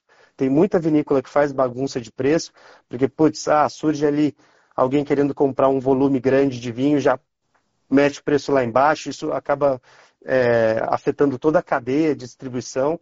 Então, assim, eu acho que é uh, eu acho que é um mercado ainda em, em amadurecimento, né? É um mercado ainda é, encontrando as suas, as suas principais qualidades. Mas a gente já amadureceu o suficiente para fazer produtos de qualidade. O Sesmarias é um caso aí clássico, que é uma referência que pode bater de frente com vários ícones do mundo inteiro, que ele está pronto para isso. É um mercado que ainda vai se desenvolver do ponto de vista de precificação, de comércio, mas que do ponto de vista de qualidade de produto, a gente já está muito bem, obrigado. Tá? Esse é o que eu acho. Paulinha. É, minha relação com o brasileiro também começou na pandemia porque eu estava fora do país, então eu fiquei quase dois anos e pouquinho fora, então não tinha lá fora. A gente até encontrava alguma coisa, a gente via alguma coisa da miolo, a gente chegou a encontrar é, em Portugal algumas, algumas opções, mas nada que se compara, né? E aí, durante a pandemia também, foi o momento que a gente decidiu falar, não, vamos atrás do vinho brasileiro. Então, a gente comprava, até uma coisa que o Emerson comentou, né? É tudo tão novo que nem e-commerce as vinícolas tinham. Não. Muitas vinícolas, no meio da pandemia, começaram a correr atrás para conseguir entregar vinho. E eu tenho uma relação muito forte com a Salton. Eu hoje sou educadora da Salton, eu dou aula para tanto para consumidor final como treinamento para para o trade pela Salton. E a Salton, uma gigante, que você nunca imaginaria isso, eles não tinham e-commerce. A, a revista Dega que montou para eles um esquema de distribuição, porque eles não tinham como entregar esses vinhos durante a pandemia. Então, mesmo uma empresa muito grande, que já estava totalmente estruturada, a hora que chegou a pandemia, não sabia o que fazer. Então, minha relação começou no, no, na pandemia. É, hoje eu sou uma grande defensora do vinho brasileiro. Eu acho que a gente tem que sim colocar o vinho brasileiro na mesa. Eu acho que a gente tem que forçar muito o on-trade para ter vinho na mesa por um preço justo. Não dá para a gente entrar num restaurante aqui no Brasil e não ter vinho brasileiro, ou se tiver ele custar 200 hum. reais. A gente tem que ter tem que ter. A gente, quando vai para fora, a gente vê que o vinho da casa custa 2 euros, que uma garrafa boa custa 10 euros. Aqui a gente é. precisa ter. E aí entra um pouco disso que a gente estava falando, do produtor conseguir negociar valor. A gente sabe que a questão do Brasil é difícil, mas tem que existir alguma forma da gente colocar esse vinho em cima da mesa. Depois que a pandemia acabou, a gente viu um, um, o movimento ao contrário. É, hoje, os estoques das importadoras e dos produtores estão muito cheios, porque as pessoas começaram a ir para as ruas e pararam de beber vinho em casa. Quando você está na rua, a última bebida que você vai tomar é o vinho. Então, hoje, se você pegar os relatórios da Ideal, você vai ver que os estoques estão altos, o consumo está caindo e o preço está tá aumentando. Vai chegar um momento que isso vai inverter a galera vai começar a queimar vinho porque os estoques estão cheios e não tem mais o que fazer. Só que a gente precisa entender que não é queimar vinho porque eu tô com estoque cheio, é vamos colocar um preço justo para as pessoas beberem. Porque hoje na rua é mais barato tomar uma cerveja do que você tomar uma garrafa de vinho. E eu acho que enquanto a gente não mudar essa, essa cabeça, vai ser muito difícil a gente conseguir fortalecer, principalmente a nossa indústria. O brasileiro, o produtor brasileiro, brigar com as importadoras é impossível. O lobby das importadoras é muito forte, elas têm um, um, posicionamento muito agressivo, o produtor brasileiro não consegue. Então a gente precisava, eu acho que, trabalhar numa outra pegada. Vamos trabalhar o, o, restaurante, vamos trabalhar, sei lá, cartas de hotéis, vamos tentar colocar o vinho brasileiro num valor mais acessível, porque senão a gente vai continuar tendo essa questão de ah, por que eu vou pagar 100 reais no vinho do Brasil se eu posso pagar no da França, que a gente escuta muito isso. É. Rodrigo falou do, dos vinhos da Miolo. É, eu estou, inclusive, agora com da, da, da Alpisol, inclusive. São uhum. vinhos que. É, é, são vinhos que Inclusive, recentemente eu fiquei sabendo. Ah, Fausto. Olha lá, tudo brazuca lá. É, tudo brazuca. Vamos levantar a bandeira. Ô, Everson, se não for brazuca, nem mostra aí, cara. Não, nem que eu quisesse não dá. A garrafa tá lá na adega já. Teria que já foi. taça. Boa. Recentemente, eu fiquei sabendo de uma história, tá até na revista Dega, acho que do, do mês passado, de, de uma pessoa que participou de uma degustação do Romane Conti, da, de uma vertical do Romane Conti na, lá na, na França, e cada um que participou dessa confraria tinha que levar uma garrafa de vinho e ele levou um Syrah produzido em Minas, da vinícola Sacramentos. E na degustação às cegas ele ficou em segundo ou terceiro lugar, porque todo mundo adorou o vinho e a hora que ele abriu e falou que era um vinho brasileiro, até teve um caso de um cara falar: "Ah, eu nunca daria nunca daria voto a um vinho brasileiro". Então, na hora que a gente está tomando um vinho sem ver, a gente vota no brasileiro, sabe? Eu acho que é isso que a gente tem que. Eu lembro que na safra que eu fui avaliadora, o Michael, que, tá, que, que foi um dos, dos comentaristas junto comigo, ele falou: tá na hora da gente tirar. Hã? Queridíssimo. É, é eu adoro ele. E ele fala: tá na hora da gente tirar o vinho brasileiro das cegas. A gente tem que tomar o vinho brasileiro às claras e gostar do que a gente está bebendo, sabe? E só para finalizar, uma pessoa comentou sobre o vinho moscatel, disse que acha que o moscatel e o merlot é vinho do Brasil. Eu sou também uma defensora, do moscatel. As pessoas torcem muito o nariz. Lá na Salton eu sempre faço uma brincadeira de fazer degustação de vinho moscatel, porque eu acho que é um vinho que a gente produz muito bem. Nossas uvas se dão muito bem para isso. A gente tem uma produção muito bacana, vinhos muito premiados. E se a gente colocar ele no momento certo de consumo, ele é um vinho incrível. Então, eu acho que antes da gente começar a falar mal, da gente torcer o nariz para um estilo de vinho ou para uma região, Vamos provar, vamos conhecer e depois a gente dá a nossa opinião. Então, minha sugestão é tirem o preconceito do moscatel também, porque é também a porta de entrada para muita gente. Não dá para a gente pensar na pessoa que não gosta de vinho seco que amanhã ela vai tomar um taná e vai ficar feliz. Uhum. Não. Isso é também um, um, um caminho e o moscatel está aí justamente para ser ele que junta ali as pessoas. É, é o vinho mais fácil para você tomar em muitas ocasiões. Então, é, em resumo, eu acho que a gente precisa, como nós, nós que somos mais parte da indústria, fortalecer essa questão de, de consumir o vinho brasileiro e o consumidor, quando chegar no restaurante, bater o pé e falar por que, que não tem vinho brasileiro na carta? Por que, que não tem um vinho brasileiro com preço acessível? Eu acho que a nossa função um pouquinho como consumidor e como profissional é, é fortalecer dessa forma o vinho brasileiro. Isso aí. Tegon, e você? O que você pensa sobre o assunto? Nossa, depois de, de, toda essa explanação, deixa eu ver se sobrou alguma coisa para falar.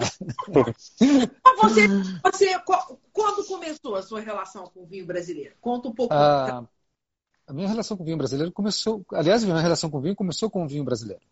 Olha. Lá, 20, lá 20 anos atrás, 20 e poucos anos atrás, é, eu gostava de tomar uma tacinha por dia, então comprava o vinho que na época cabia no meu orçamento. O que cabia no meu orçamento era o brasileiro e algumas marcas que são conhecidas até hoje, bem baratinhas de gôndolas do supermercado. Sim. Foi assim que eu comecei tomando vinho.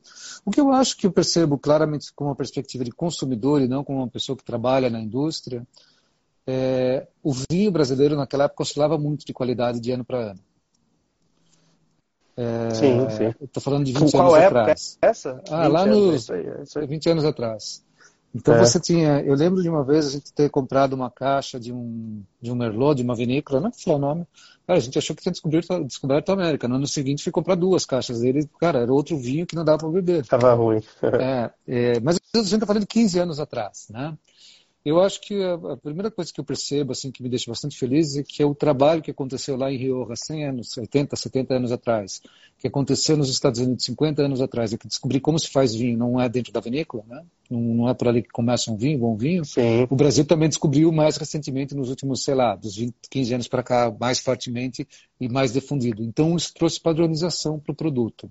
Não estou falando padronização de fazer vinhos hum. iguais Então, padronização de entender o processo de, de, de, construção de um grande vinho, de um bom vinho e de fazer um produto mais regular que ele reflita as características do seu terroir e daquele ano, mas não, que não tem oscilações de qualidade de, que não estejam previstas dentro de um controle adequado de produção.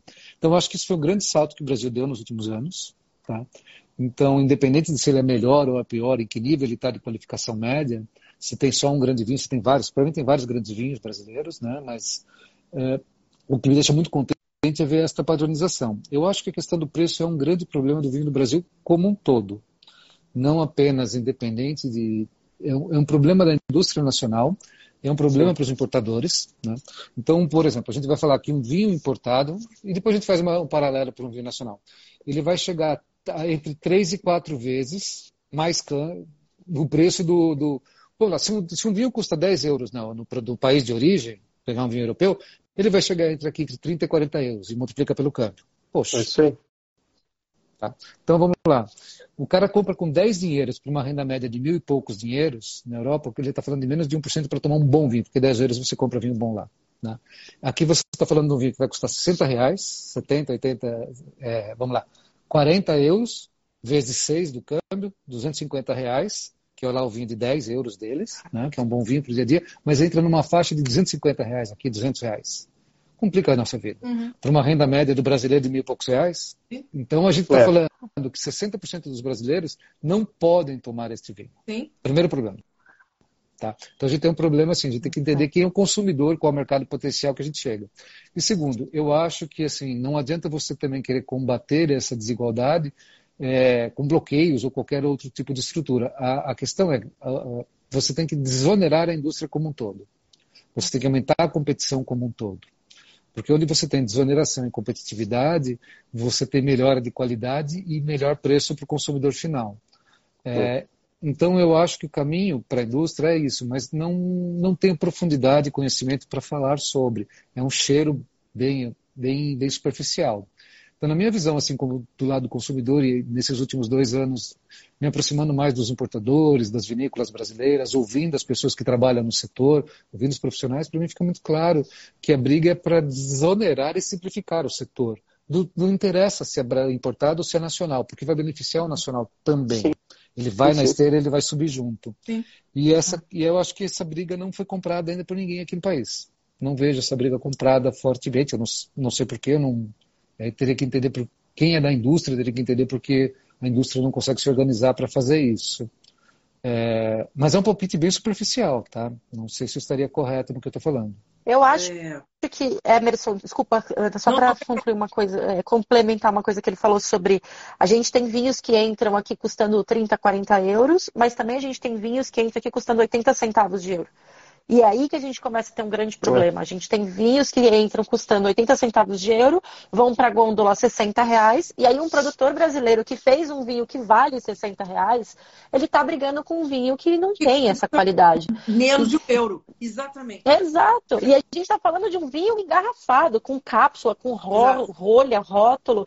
Agora imagine um cara que lá no Rio Grande do Sul está fazendo um vinho, como ele compete com um vinho de 80 centavos de euro? Não tem a menor condição. É. Então, eu acho que o, a briga é muito embaixo, porque tem a potência das importadoras nesse meio do caminho aí, que, que elas não vão abrir mão de ganhar dinheiro. Tem a questão da gente ter toda nossa, nossa cadeia do vinho é dolarizada, tudo no vinho é dolarizado. A garrafa é do, em dólar, a folha que, que de muitos rótulos estão, são em dólar, é, todas as máquinas que se utilizam em vinícola, equipamentos enológicos, a grande maioria é dolarizada. Então, a gente precisa olhar muito mais a, a fundo isso, porque é, pode ser que a gente passe por alguns momentos. Todo mundo achou que a pandemia ia fortalecer o vinho, mas a gente hoje, olhando, não foi bem assim. Então pode ser que a gente comece a encarar aí uma situação onde o vinho não vai ser mais realidade. Porque é o que a Emerson falou. São Hoje, não são 5% da população que consome vinho acima de, 100, de 60 reais. 5% da população ativa, né, que poderia beber vinho, consome vinhos acima de 60 reais. Então, é um é. número muito absurdo quando a gente olha isso. Então, eu acho que a gente tem que tomar muito cuidado, porque é, eu acho que acaba sendo uma prepotência da indústria achar que é possível cobrar esses valores, tanto o pouco quanto o muito alto, num país onde a gente não tem essa condição e Se a gente não olhar isso a fundo, eu acho que a indústria pode sofrer muito no, no futuro Exato. curto aí. É, É e, aí. e o meu ponto, assim, com, com, eu vou ser bem honesto, assim, com, eu acho que esse é até um pouco de desconhecimento mais profundo que talvez vocês tenham, né? Para mim, nesses dois últimos anos, eu não tenho uma percepção de uma organização estruturada para defender os interesses do setor mais fortemente, numa direção mais forte. Não, É, na é verdade, não, existe essa defesa, viu, Emerson? Existe, mas ela é muito sutil ainda. Então, Então, assim, existe. Eu estou te dizendo assim, existe. Ah, eles chamam autoridades para os principais eventos lá no sul, tentam, é, tentam fazer essa, esse lobby, vamos dizer assim, para né, desonerar. Mas de vitória concreta, passa até pelo que a gente estava falando agora há pouco aqui. É, nem as estradas. Poxa, a gente quer falar de imposto, mas nem a estrada é, é a ideal para chegar no nosso principal polo enoturístico do país. Então tem muita coisa para fazer, muita coisa. Talvez a, quem está um pouquinho mais à frente nesse sentido é o Rio Grande do Sul, porque é, a indústria do vinho lá é mais desenvolvida que qualquer outro lugar do país, né? Então eles têm é, mais essa proximidade com as forças políticas. Mas ainda falta muito para a gente caminhar. É muito, é muito sutil ainda, muito, É. muito novo. Cara, eu, eu lembro, é, eu estava na Espanha, acho que em fevereiro do ano passado, e estava se discutindo por, por uma que cargas d'água lá que todas as bebi- bebidas alcoólicas tinham que ter uma sobretaxa de 10% no preço por questão de saúde e de impacto sobre a saúde. Cara, as discussões sobre a indústria do vinho, cara, batia fortemente na, nas- na, na televisão, nos jornais, em todas as mídias, mostrando quais são os benefícios do produto consumido adequadamente e diariamente. Então, na As verdade, antocianinas, né? Os taninos, é, é isso aí. exatamente. Cientificamente falando, já, já é comprovado. Já. eu, eu não lembro muito claro, mas só para dar um paralelo. Então, é, cara, algum assunto que foi ventilado teve uma resposta muito forte, muito articulada da própria indústria com relação a um tema que poderia prejudicá-los naquele momento. Eu estava passando assim, eu vi noticiário muito brevemente na notícia, não tenho profundidade para dizer o que aconteceu, nem se era isso exatamente. Mas eu lembro de ter visto o movimento articulado da indústria se defendendo muito forte e muito rapidamente. Teve É, isso A questão da que salvaguarda também, né? Você lembra da salvaguarda? O pessoal lembro. tentou emplacar salvaguarda Uhum, para produto importado aqui no Brasil, que eu também não acho que é tá longe Não. de ser o caminho.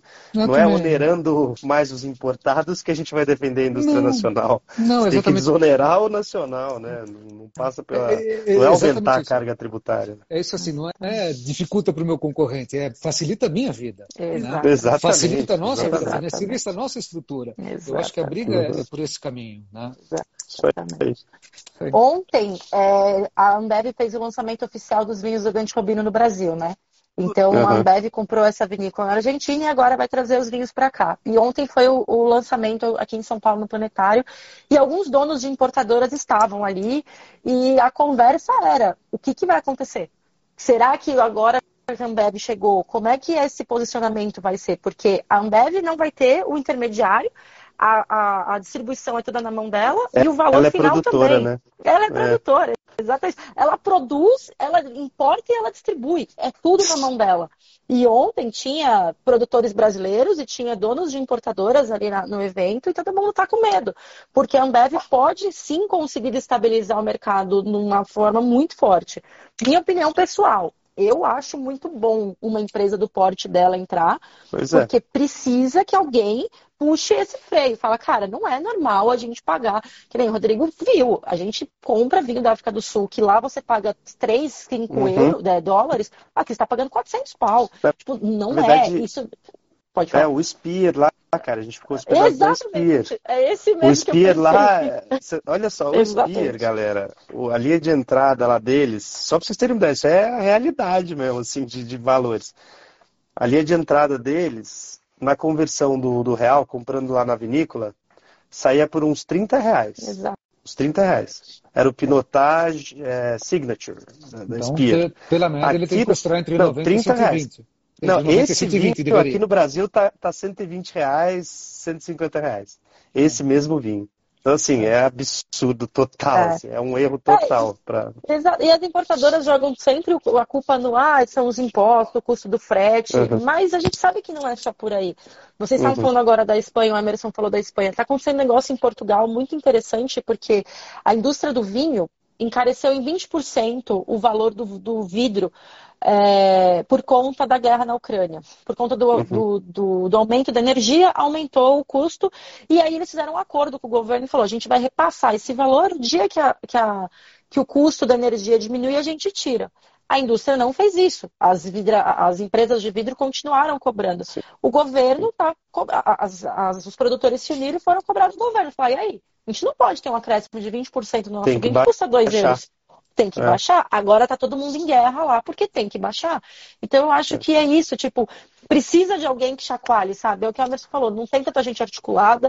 O, o, o Rodrigo até colocou, acontece essas coisas, mas não é ainda um negócio. Existe ainda uma briga meio burra de produtor ainda achar que um é, é é, concorrente é, do concorrente, outro, né? Exatamente. Tá Na verdade, eles é, são os maiores aliados sem saber. Tá exatamente.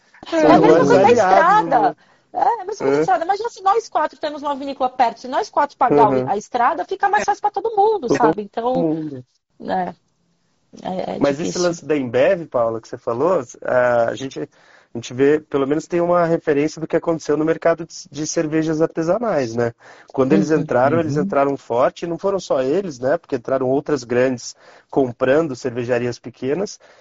Isso não desestabilizou o mercado e muito pelo contrário, isso aí acabou Estimulou. meio que fortalecendo né, o mercado de cervejas artesanais. aí a cerveja artesanal passou a ser encontrada e consumida é. em qualquer boteco, principalmente Exatamente. em São Paulo, o que é. foi muito bom. Então, se ela é. ajudar a fazer isso com o mercado do vinho, ó, é. Exato. Não, é exatamente. Maravilha, Porque se você... Mas exatamente, porque se a gente pensar, existem cidades no Brasil que não têm acesso a vinho. A, a Wine, uma das coisas que cresce, fez a Wine crescer muito é o fato da Wine entregar uma garrafa de vinho no Acre sem cobrar uhum. frete. E isso é. quase ninguém faz. Então tem que pensar que tem gente que não tem acesso ao vinho. Então se a Ambev conseguir, pegando o vinho dela, colocar dentro do supermercado, lá no interior do, sei lá, de Rio Branco, porra, que legal, sabe? É isso que, que a gente precisa. Porque o que eu acho é, quanto mais gente bebendo vinho, mais vinho a gente vende, mais a indústria cresce. Não interessa se o vinho é meu ou do fulano, a gente tem que fazer porque as pessoas bebam vinho. E se isso conseguir aí. fazer isso, eu acho que a gente ganha muito. Muito em, em, em trazer mais gente para o mundo vinho. Vocês falam, ah, a cerveja, hoje todo fazendo, mundo tem uma Eu estou fazendo a minha parte, tá? Tô bebendo bastante. a nossa litragem aumenta a média do consumo. Eu estou ajudando. Minha parte eu estou fazendo. A gente ajuda bem. É, é tudo um próximo. Uma coisa leva a outra, né? Eu tô aqui pensando, tô ouvindo vocês falando, uhum. tô aqui pensando por que, que não há o interesse, né? Quem, por que, que, por que, que não há um interesse é, em, em, termos de força de, da economia? E por que, que não se, não se não, não, não, a, a, não, não, se, não se incute essa ideia de que o vinho não é uma bebida alcoólica, o vinho é, uma, é um alimento. A gente precisa é, ter no Brasil uma cultura de consumo de vinho mais normal, né? Qualquer, qualquer é, praça de alimentação de shopping, qualquer espoleto tem que ter vinho. Qualquer lugar né, tem uma garrafinha de vinho. Isso na Europa, você senta, uhum. almoça, uhum. você toma uma taça de vinho e é muito normal e você volta para trabalhar. Ninguém vai dormir. né? O segredo é a gente defender a taça de espumante no café da manhã. Eu acho que é isso. O segredo tá aí. Se a gente fizer isso. Se a gente fizer isso, acaba o problema do Brasil. Tá eu concordo. eu só não tomo espumante no café da manhã, porque eu acho que já é um exagero da minha parte. Mas olha, espumante aqui em casa é um negócio. Eu tô zoando. Olha, mas nos hotéis mas, europeus eles servem. É, eles servem, é. servem. Não. Tem vinícola brasileira que tem hospedagem que está fazendo isso. Então é isso aí. Eu, então, caminho é esse. É, eu acho que o vinho ele tem que ser com, enquanto for considerado, tiver o mesmo, o mesmo, o mesmo patamar, assim, se estiver colocado como uma bebida alcoólica, perigosa, que não deve ser consumida sempre, a gente vai ter um problema. É claro que a gente não está falando de consumir duas, três garrafas por dia, mas essa tacinha na hora do almoço e fazer as suas atividades mais, né? Isso é uma coisa que culturalmente, culturalmente a gente não tem, né? Ajudaria se isso. O, o, os espanhóis e italianos já comprovaram que isso funciona, né? Os portugueses, franceses também. Então, Quem sabe? Mas isso passa pela precificação, né, galera? Todo mundo morre Isso passa pela precificação, né? Tem que baixar esse valor aí pra gente conseguir fazer isso. Não, é complicado. Exatamente. Porque É. se você faz um quinto da garrafa, mesmo que se cobre o mesmo preço do sem acréscimo por ser por taça, É, é complica, né? Colocar uma taça no almoço fora. exatamente. Então, a essas questões assim de, de- do, do descaminho, né? Como é que vocês enxergam? Vocês acham que isso é um Eu vou dar uma, vou dar uma voltinha. É, Vou dar uma voltinha, porque senão é assunto dos complicado esse, né? falsificados, dos descaminhos, do contatinho. O que, que vocês acham disso? Olha, É, eu, eu- acho que quem, é, que o quem faz isso é quem conhece de vinho. E eu acho que é aí que é o pior de tudo. Porque uma pessoa que topa comprar um Catena Zapata é porque pelo menos o nome Catena Zapata ela já ouviu. E se ela sabe que na Mistral ele custa 120 reais e está pagando 60, ele sabe que ele está fazendo coisa errada. Então, isso para mim é pior ainda. Você fazer parte do mundo do vinho, você entender como funciona e você ser a favor desse tipo de coisa, sabe? Então, eu acho que isso é o pior de tudo. Uma coisa, tipo, eu não sei o preço, eu vou comprar. Agora, as marcas que a gente vê entrando nessa, nessa onda são marcas de consumo muito alto no Brasil. Então, quem está consumindo esse vinho é o cara que podia estar dentro da Mistral comprando o Catena Zapata que veio de maneira correta, sabe? Eu concordo Mas- 110% com a Paula, porque isso, isso daí, é, na verdade, são pessoas instruídas que alimentam esse mercado. Ele só existe porque tem gente com poder aquisitivo e nível, e, poder aquisitivo e nível de instrução alto alimentando esse mercado do, do descaminho. E é o seguinte, a gente sempre fala sobre isso também lá na Vinhos de Bicicleta, é, nas comunicações e tal, é, é, incentivando a galera a falar, porque a analogia é muito clara, né? Não adianta nada reclamar do político corrupto, do, do, seu, do hospital da sua cidade que não funciona, da galera que pede, que pede propina e tal, e comprar o vinho do, do contatinho do WhatsApp pela metade do preço, né, galera? É basicamente a mesma coisa, né? Você está Exatamente. alimentando o que você está dizendo que é contra. Então é isso. Exatamente. É o que eu penso sobre eu- esse assunto. Só aumentar um pouquinho a polêmica. Lá vem. Primeiro é o seguinte, é, eu acho que assim, pode haver até uma tolerância muito maior das pessoas quando eles falam assim que eles pensam que descaminho é simplesmente um contrabando pequeno que passou na fronteira ali, meia dúzia de Uhum. garrafa de vinho.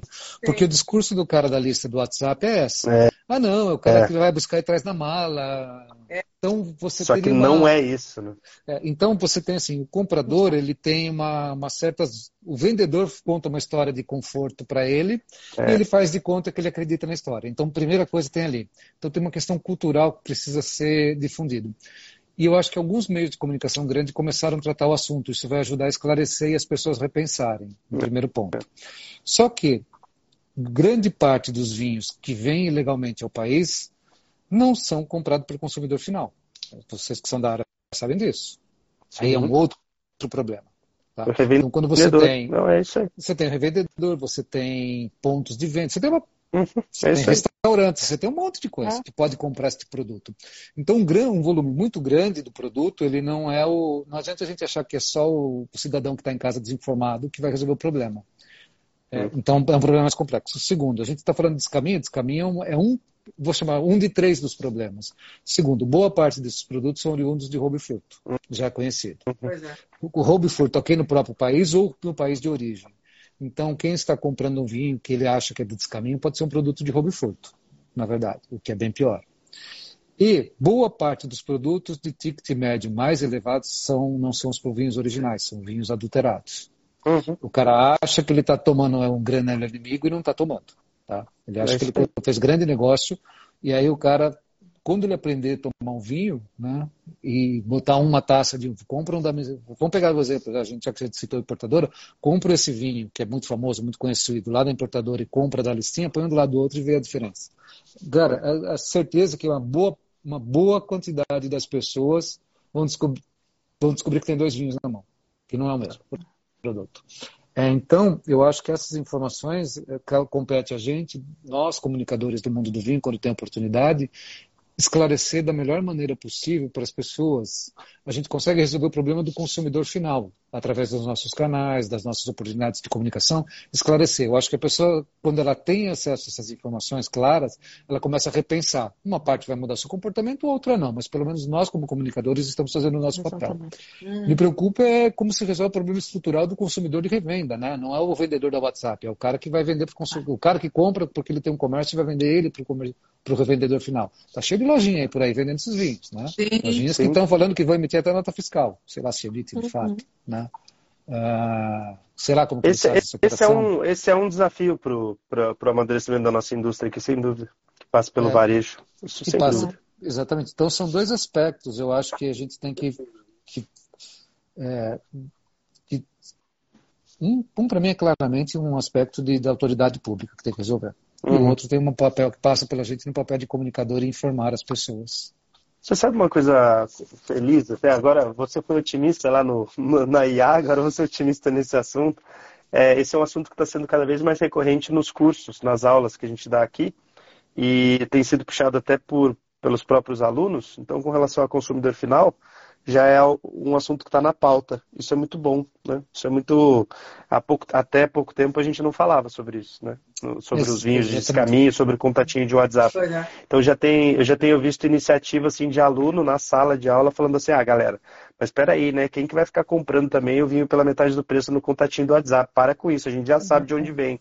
Então isso é, é legal. Então, é. Isso, e o, e o, eu tenho um olhar otimista para isso. Eu também tenho. E o high ticket, a hora que ele entende que ele está comprando gato por lebre, ele começa a falar, opa, espera aí, estamos fazendo de tonto. É. Né? Nem sabe o que tem lá dentro. Ele não sabe. Então, o é. high ticket ele vai se ligar nisso. Então, eu acho que por isso que eu falo assim, eu sou otimista com relação ao, ao, ao consumidor final. Acho que é uma questão de comunicação. É, eu sou preocupado com relação ao intermediário. Vou dar um exemplo de uma outro de um outro problema que é muito típico. É venda de bebidas adulteradas, como uísque ou uhum. vodka embalada. Tá? É, vamos, é vamos, fazer uma análise. Mesma coisa. Né? É a mesma coisa. Então, esse é um problema que eu falo que é um problema de autoridade de saúde pública, é um problema da autoridade policial, do, do poder público, que ele tem que interferir e criar mecanismos para resolver esse problema. E o uhum. vinho está inserido nesse contexto também. É né? Também tem uma parte do problema do vinho que está ali dentro. É o que eu penso. É, os, aumentar a polêmica, os, né? o saque passa muito por isso, Emerson. O saque é uma indústria que, que passa muito por essa questão de trazer o saque na mala, porque é um, produto que muitas vezes ele é vendido em dose, e aí aqui no Brasil você não consegue comprar bons saques a um preço que faça sentido. Então é muito comum você ver pessoas vindo do Japão com 10, 15 garrafas de saquê na mala para servir depois em grandes restaurantes japoneses aqui de São Paulo. Isso acontece muito aqui, principalmente nessas casas de coquetelaria que está bem alta, isso acontece muito. E aí a pessoa sempre usa o argumento de eu não posso comprar um saquê de 500 reais, quanto vai custar meu drink? Aí a questão é, você precisa tomar um saquê de 500 reais? Você precisa fazer um drink com um saquê de 500 reais? Eu acho que também passa um pouquinho do... A gente poderia fazer um drink de cachaça que a gente tem incríveis cachaças. A gente tem grandes vinhos no Brasil que a gente pode colocar e não precisar comprar o vinho do contatinho. Então, eu acho que é isso que a Emerson falou. É o dono do restaurante, é o dono da lojinha, é a gente também. Mesmo a gente está falando aqui eu falei sobre vamos pedir um vinho mais barato na carta, mas eu sei quanto custa um vinho. Não uhum. adianta eu chegar lá e ver que ele está custando metade do preço. Uhum. Ah, olha como eu estou me dando bem. Não, aí eu estou sendo muito sacana também. Eu... Então eu acho que a gente tem que também olhar um pouquinho para nós e ver o que a gente está querendo. Ah, eu quero uhum. tomar um saquê que é único no, no Japão e quero pagar 12 reais a caipirinha com saquê. Cara, não, né? Então, acho que a gente tem que olhar por aí também. Vocês acreditam que lá na África do Sul tinha, né, uma pessoa do grupo, não vou citar nome, lógico, mas tinha uma pessoa do grupo com poder aquisitivo para fazer no turismo para a África do Sul, então. que tinha acabado de comprar o vinho do Contatinho, né? E aí chegou para mim e falou, pô, Rodrigo, eu consegui lá, cara, vinho não sei o quê, eu acho que era Catena, né? Devia ter sido desses famosos, eu acho que era o DV Catena. Ele falou, eu falei, ah, de duas uma, né? Ou ou é falsificado ou é contrabandeado, então só fica ligado nisso. A pessoa, não, mas o meu eu conheço lá, a pessoa que me vendeu, eu acho que é o vinho é, é original mesmo. Eu falei, você não tem como garantir isso, cara. Eu falei para a pessoa, na boa, não tem como garantir isso. Então, você não vai saber nunca se o vinho é adulterado ou não, porque se comprou sem nota fiscal do contatinho, hum, relaxa, tem coisa aí. Ah, e até, porque, até, até porque o contatinho não ia dizer para ele assim, olha, É, tem 50% não, o meu é de chance falsificado. Eu não sei, eu recebo 50% de, desca, de descaminho e 50% É. falsificado. Você É. pode ter dado a sorte de ter pego, ter pego não falsificado. Exato. Exato. A pessoa, por isso que eu te falo, é um, é um jogo de me engana que eu gosto. É, e o É. importante é justamente que as pessoas que compram, é o que o, que o Rodrigo falou, são as pessoas que têm poder aquisitivo para passar 20 dias na África do Sul. Ela não É. precisa estar fazendo essa economia Não precisa. porca. Não precisa. Não precisa. Mas alguém escreveu aqui, brasileiro quer tirar vantagem de tudo. E a gente ainda É. tem muito isso. É, olha eu comprando mais barato que você. É, é difícil isso. É. Eu, eu acho que A gente ainda vai ouvir muito essa história. É. Mas eu acho que se você resolver, eu acho que o, o grau de conhecimento da das pessoas que compram, com os comunicadores falando cada vez mais, esclarecendo o assunto, alertando as pessoas, vai, vai fazer com que muito deles, muitos deles repensem. Muitos deles Não, isso repensem. vai. Isso E aí sim. vai sobrar o problema estrutural, quando o, o revendedor está atuando nisso para distribuir esse produto, né? Aí vai já é outro problema. Aí Aí gente Por isso que Vai ter Deus- que ensinar a pessoa a ler contra-rótulo e falar Uhum. e ver se tem o importador, ver se É, não tá. Aí Tem são tem o número do 500 também. mapa. é. Se tem o número do mapa, Mas, aí a é. vai O Emerson falou sobre estar saindo na grande mídia. Eu acho que isso fez muita diferença. Teve uma, imprensa, uma apreensão grande no Rio de Janeiro. É. E aí, quando essa apreensão de lojas do Leblon, apareceu loja de Le- do Leblon, da Barra da Tijuca, lojas onde o aluguel é muito alto, o, o- a região ali é nobre, aí eu acho que isso fez as pessoas começarem a parar para pensar, tipo, É. eu acho que, que precisa mesmo da, da mídia se colocando nisso aí também. eu A revista Dega soltou algumas matérias muito boas, né, sobre esse assunto, né? A revista Dega já soltou algumas já, que ajudou a esclarecer bastante. Com- Já que a gente está falando de polêmica, Lá eu vem. vou. É, Lá vem. Eu vou dar outra voltinha, É, com licença. Não, não, não vai dar não. Eu queria, eu queria que vocês comentassem um pouquinho do episódio. Eu sei que é um assunto complicado, a gente já superou, né? Mas a questão daquele problema que foi encontrado no Rio Grande do Sul, do trabalho, trabalho análogo à escravidão e tudo, esse, esse, esse problema que tivemos, né? Que, que abalou a, gente de uma forma. é, Não, não, não é que a gente desconheça a existência de trabalho escravo em vários setores, né? Infelizmente é uma realidade no, no, no, no- no- setor agrícola, em outro. Falaram até em trabalho análogo à escravidão na- no Lola Palusa, né? Então isso é uma coisa assim muito muito complicada. Mas eu quero que vocês façam uma análise para mim com relação a como é que vocês acham que isso afetou, né? o mercado de vinho, se afetou, se foi uma coisa que lidaram bem com a situa- as, as, as vinícolas que foram envolvidas nesse assunto, vocês acham que fizeram uma, um trabalho inteligente na, na, na, né, ao lidar com esse caso? Eu, eu, queria a análise de vocês um pouquinho com relação a isso, hein, Paulinha? Você que está mais ligada a Salton, não sei, o que, que você pode falar sobre esse assunto para a gente? Bom, eu acho que a gente volta um pouquinho no começo da conversa. Eu acho que esse momento aconteceu uma coisa muito séria e muita gente se usou dele para aparecer. Então, muita gente que começou a falar coisas absurdas, sem, conhecer, sem conhecimento, ou propagando verdades que não eram realidade, para ganhar like, para ganhar engajamento. Então, acho que a gente teve primeiro esse problema na, na questão da comunicação. Veículos e até personalidades assim renomadas que tiveram um tipo de, de, de comportamento um pouco duvidoso nesse momento. Depois eu acho que teve uma questão das vinícolas. Elas não estavam preparadas para enfrentar essa crise. Não estou entrando no mérito se era ou, não, ou se não era, mas eu acho que elas não estavam preparadas. É, nitidamente elas não sabiam o que fazer. Porque ainda a gente está falando de vinícolas, por mais que vendam milhões, elas ainda são vinícolas ou familiares ou de cooperativas. Então, de os cooperados se juntarem e falar, e agora, o que a gente faz? A gente não sabe o que fazer. Então, houve um despreparo muito grande também nessa questão é, delas, e eu acho que esse despreparo fez com que a, o, o, o tamanho do barulho ficasse cada vez maior. Cada vez mais areia foi jogada ali, cada vez mais gente falando, porque elas não sabiam também como se posicionar e como resolver essa questão. É, eu acho que sujou a imagem do vinho brasileiro como um todo. Eu passei por um momento muito difícil, porque é, como profissional do setor, trabalhando para uma das vinícolas envolvidas, eu passei por um momento pessoal até muito difícil quanto a isso. Eu estava dentro da Salton no dia que o MST invadiu, então eu passei fisicamente uma situação é, por conta dessa, dessa, dessa confusão toda, então foi muito difícil. É, eu acho que essa falta de essa falta de acordo no que se comunicar fez com que a mancha ficasse ainda maior. Acabou que muita gente pegou o que estava acontecendo e transferiu isso para nomes. Então, é, a Salton, por exemplo, foi, foi, foi muito atacada em um nome mesmo. Então, como se elas fossem, essa, como se a Salton fosse o grande problema dessa situação.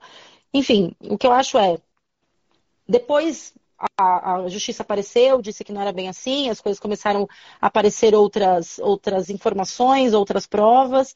Até hoje não tem uma prova concreta de que havia é, funcionários das vinícolas dentro desses alojamentos, dizem que já tinha outras empresas envolvidas naquilo, mas a mancha foi feita. A gente teve um problemão com a PEX, que ela divulgou internacionalmente o caso, antes mesmo da justiça dar algum tipo de, de posição. Então, as vinícolas foram é, impedidas de, de, de, de, estarem em eventos do, é, é, internacionais. Depois, a PEC soltou uma nota pedindo desculpa que eles, eles acabaram se.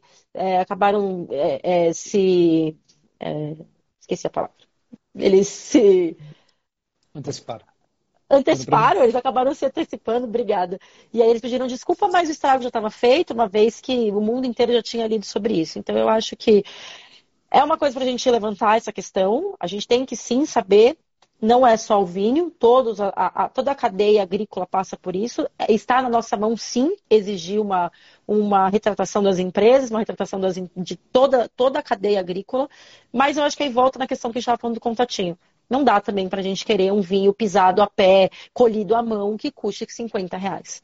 Então também não dá para a gente fechar os olhos e achar que na Europa isso não acontece. Então agora eu vou tomar vinho espanhol e não vou tomar vinho brasileiro. Uma vez que a gente sabe, por exemplo, que o Douro é uma das maiores regiões aonde tem utilização de mão de obra africana. E todo mundo toma vinho do Douro porque ah, lá ele é colhido à mão. Se uma pessoa subir aqueles morros para colher à mão, imagina o que ela não está sofrendo por aquilo. Então não é justificando uma coisa pela outra, mas eu acho que a gente tem que olhar a cadeia como um todo. Se a gente não quer que isso aconteça no Brasil, a gente também não pode deixar que isso aconteça em lugar nenhum e a gente tem que exigir, sim, das importadoras, das empresas brasileiras, uma, uma, uma, uma resposta sobre isso. Tudo bem, a Salton, a Aurora, a Garibaldi passaram por isso, mas como que é a vinícola que você traz? Como que é o contrato dos seus fornecedores? Eu acho que falta um pouco isso. Eu espero que é, isso não, não prejudique ainda mais o vinho brasileiro. Eu acho que a gente tem uma indústria muito fraca para passar por isso. É, estando dentro de uma das empresas, muito próximo de uma das empresas, é, eu sei também que a forma de condução da justiça também não foi das melhores, então acabou se tirando dinheiro das empresas por conta disso. Chegou no momento onde era, ah, se a gente conseguiu pedir X, se a gente pedir 2X, eles pagam. E aí a gente viu também que começou a rolar uma questão de grana aí. Então, foi tudo muito. Não sei, às vezes eu acho que foi não sei, às vezes se eles foram usados de boi de piranha, se às vezes. Se, eu não sei, mas para mim até hoje ficou uma coisa um pouco.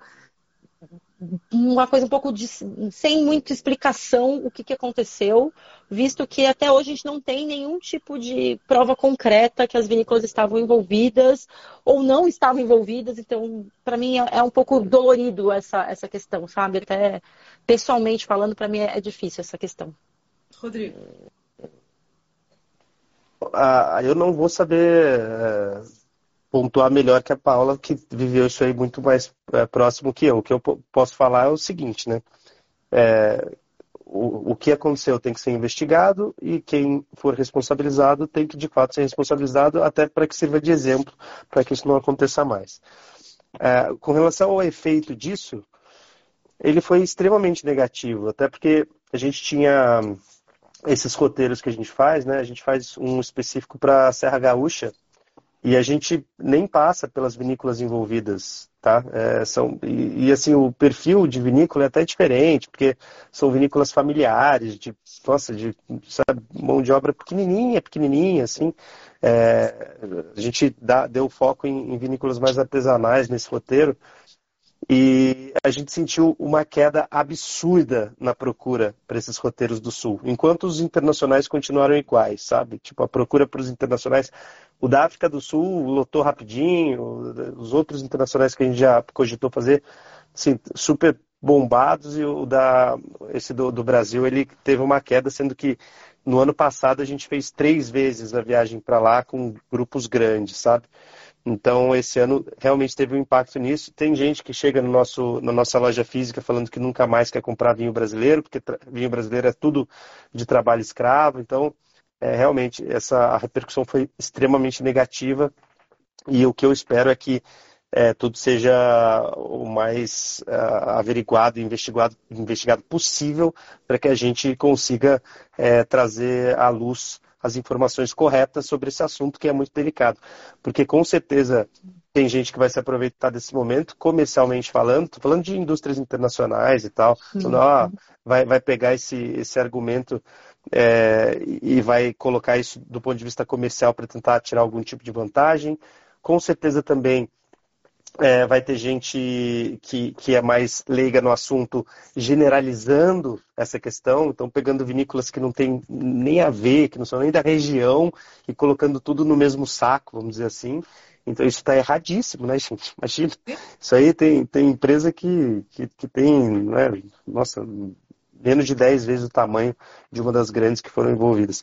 Então, é, eu, só, eu só espero que seja, como a Paula falou, eu espero que seja investigado, resolvido, que, que a situação seja de fato. É, eu não acho que a gente tem que passar, passar a mão na cabeça de ninguém, nem passar pano na situação. Sim. Eu acho que ela sim tem que ser explorada e, e comunicada para que a gente saiba exatamente o que aconteceu e que mais uma vez eu vou falar que sirva de exemplo para que não aconteça mais uma vez, mas a generalização é muito ruim para a indústria do vinho brasileiro e a gente e assim essa indústria não merece isso de fato porque né, não dá para a gente generalizar e achar que todo vinho brasileiro agora é feito por mão de obra análoga à escravidão porque isso seria um absurdo. É o que eu acho. É, eu vou fazer um complemento bem rápido sobre isso até porque eu acho que eu não conseguiria discorrer muito tecnicamente sobre o assunto. Por exemplo impactou ou não a indústria? Não conseguiria discorrer sobre esse assunto. Mas eu acho que o Rodrigo falou uma coisa muito importante que é o seguinte é, não dá para você tratar o todo pela exceção. Tá? É. É, aparentemente você teve problema em três indústrias e você não pode tratar toda a indústria como se também o fossem, porque você não sabe se são. É, e segundo, durante o processo, você, num primeiro momento, vem muita notícia, vem muita especulação, muitos comentários de interesses diversos. Aquilo que a gente falou hoje das mídias sociais, dos canais de comunicação, cada um divulga notícia do jeito que lhe interessa, uhum. sem necessariamente estar preocupado com que estágio de, de, de, de apuração elas se encontram. Né? É, não estou dizendo que nem a favor da vinícola, nem a favor do Ministério Público, nada disso. O que eu estou dizendo é o seguinte, muitas vezes num assunto complexo como esse, as, os assuntos precisam ser esclarecidos para que a gente possa entender e emitir uma opinião concreta sobre o fato. No meio da jornada, a gente simplesmente pode dizer o seguinte: anunciou que tem trabalho análogo escravo. Qual é a opinião de qualquer pessoa sensata? Sou contra, isso tem que ser resolvido, e quem fez qualquer coisa errada tem que ser punido. Ponto. Isso é um senso comum que qualquer um cidadão tem. Claro. Agora, sim, dizer, sim. todas as indústrias têm. Vou, vou dar um exemplo: todas as indústrias têm. Não. Todos os funcionários daquelas indústrias compactuariam com isso? Não. É, então existe assim, eu acho que quando tem um problema como este em qualquer indústria, não só no do vinho, você tem que as investigações têm que andar e quem de fato tiver responsabilidade tem que pagar por aquilo que fez. Seja Ponto. responsabilizado. Seja civil, seja criminal, seja no acordo. Eles uhum. fizeram um acordo financeiro, mas que, que ande também as questões criminais que, para quem tiver que andar, é óbvio. Né? Vai ser dado todo o direito de, do cara se defender, justiça, aquela coisa toda que a gente sabe. Né? Mas é, o, o Ministério Público faz o trabalho dele e a gente vai acompanhando e vendo como se anda. É, eu acho muito triste, por exemplo, que quando um, um pequeno, uma parcela de uma indústria faz uma coisa que, que prejudica ela, as outras sejam afetadas, as outras que não são sejam muito afetadas. Isso é muito triste para qualquer indústria, não só para do vinho, né, para qualquer setor. É, é, na indústria que eu trabalho já teve episódios que aconteceram isso, de, de, de, um episódio de algum, de algum operador ser tratado como se todos o fizessem. Não, você está cheio de gente séria trabalhando de outros, em outros lugares, em outras questões, que não tem nada a ver com aquilo que aconteceu. Então, precisa separar as coisas. E, e, o fato que você relatou de ter sentido impacto no enoturismo é muito chato isso, né? É. Porque você vê que um assunto que não era generalizado acabou produzindo um efeito generalizado. É, é, mas isso, o que é importante é que é, o assunto seja esclarecido e que as informações corretas cheguem às pessoas para que elas possam decidir realmente o que elas querem fazer com isso. Eu acho que esse é o ponto mais importante. No meu ponto de vista, eu sempre falo assim, beleza, aconteceu, deixa eu entender o assunto, deixa as investigações andarem, se as informações chegarem, se as informações chegarem de ponto de, de, de qualidade, com qualidade apuradas, eu vou conseguir entender o que está acontecendo ali e ter minha opinião formada sobre o assunto. Eu olhei assim é quando aconteceu isso. É. Você falou sobre a questão de responsabilidade. Eu acho que esse assunto traz muito essa questão da responsabilidade como comunicadores também. Hum. É, é, isso que você falou.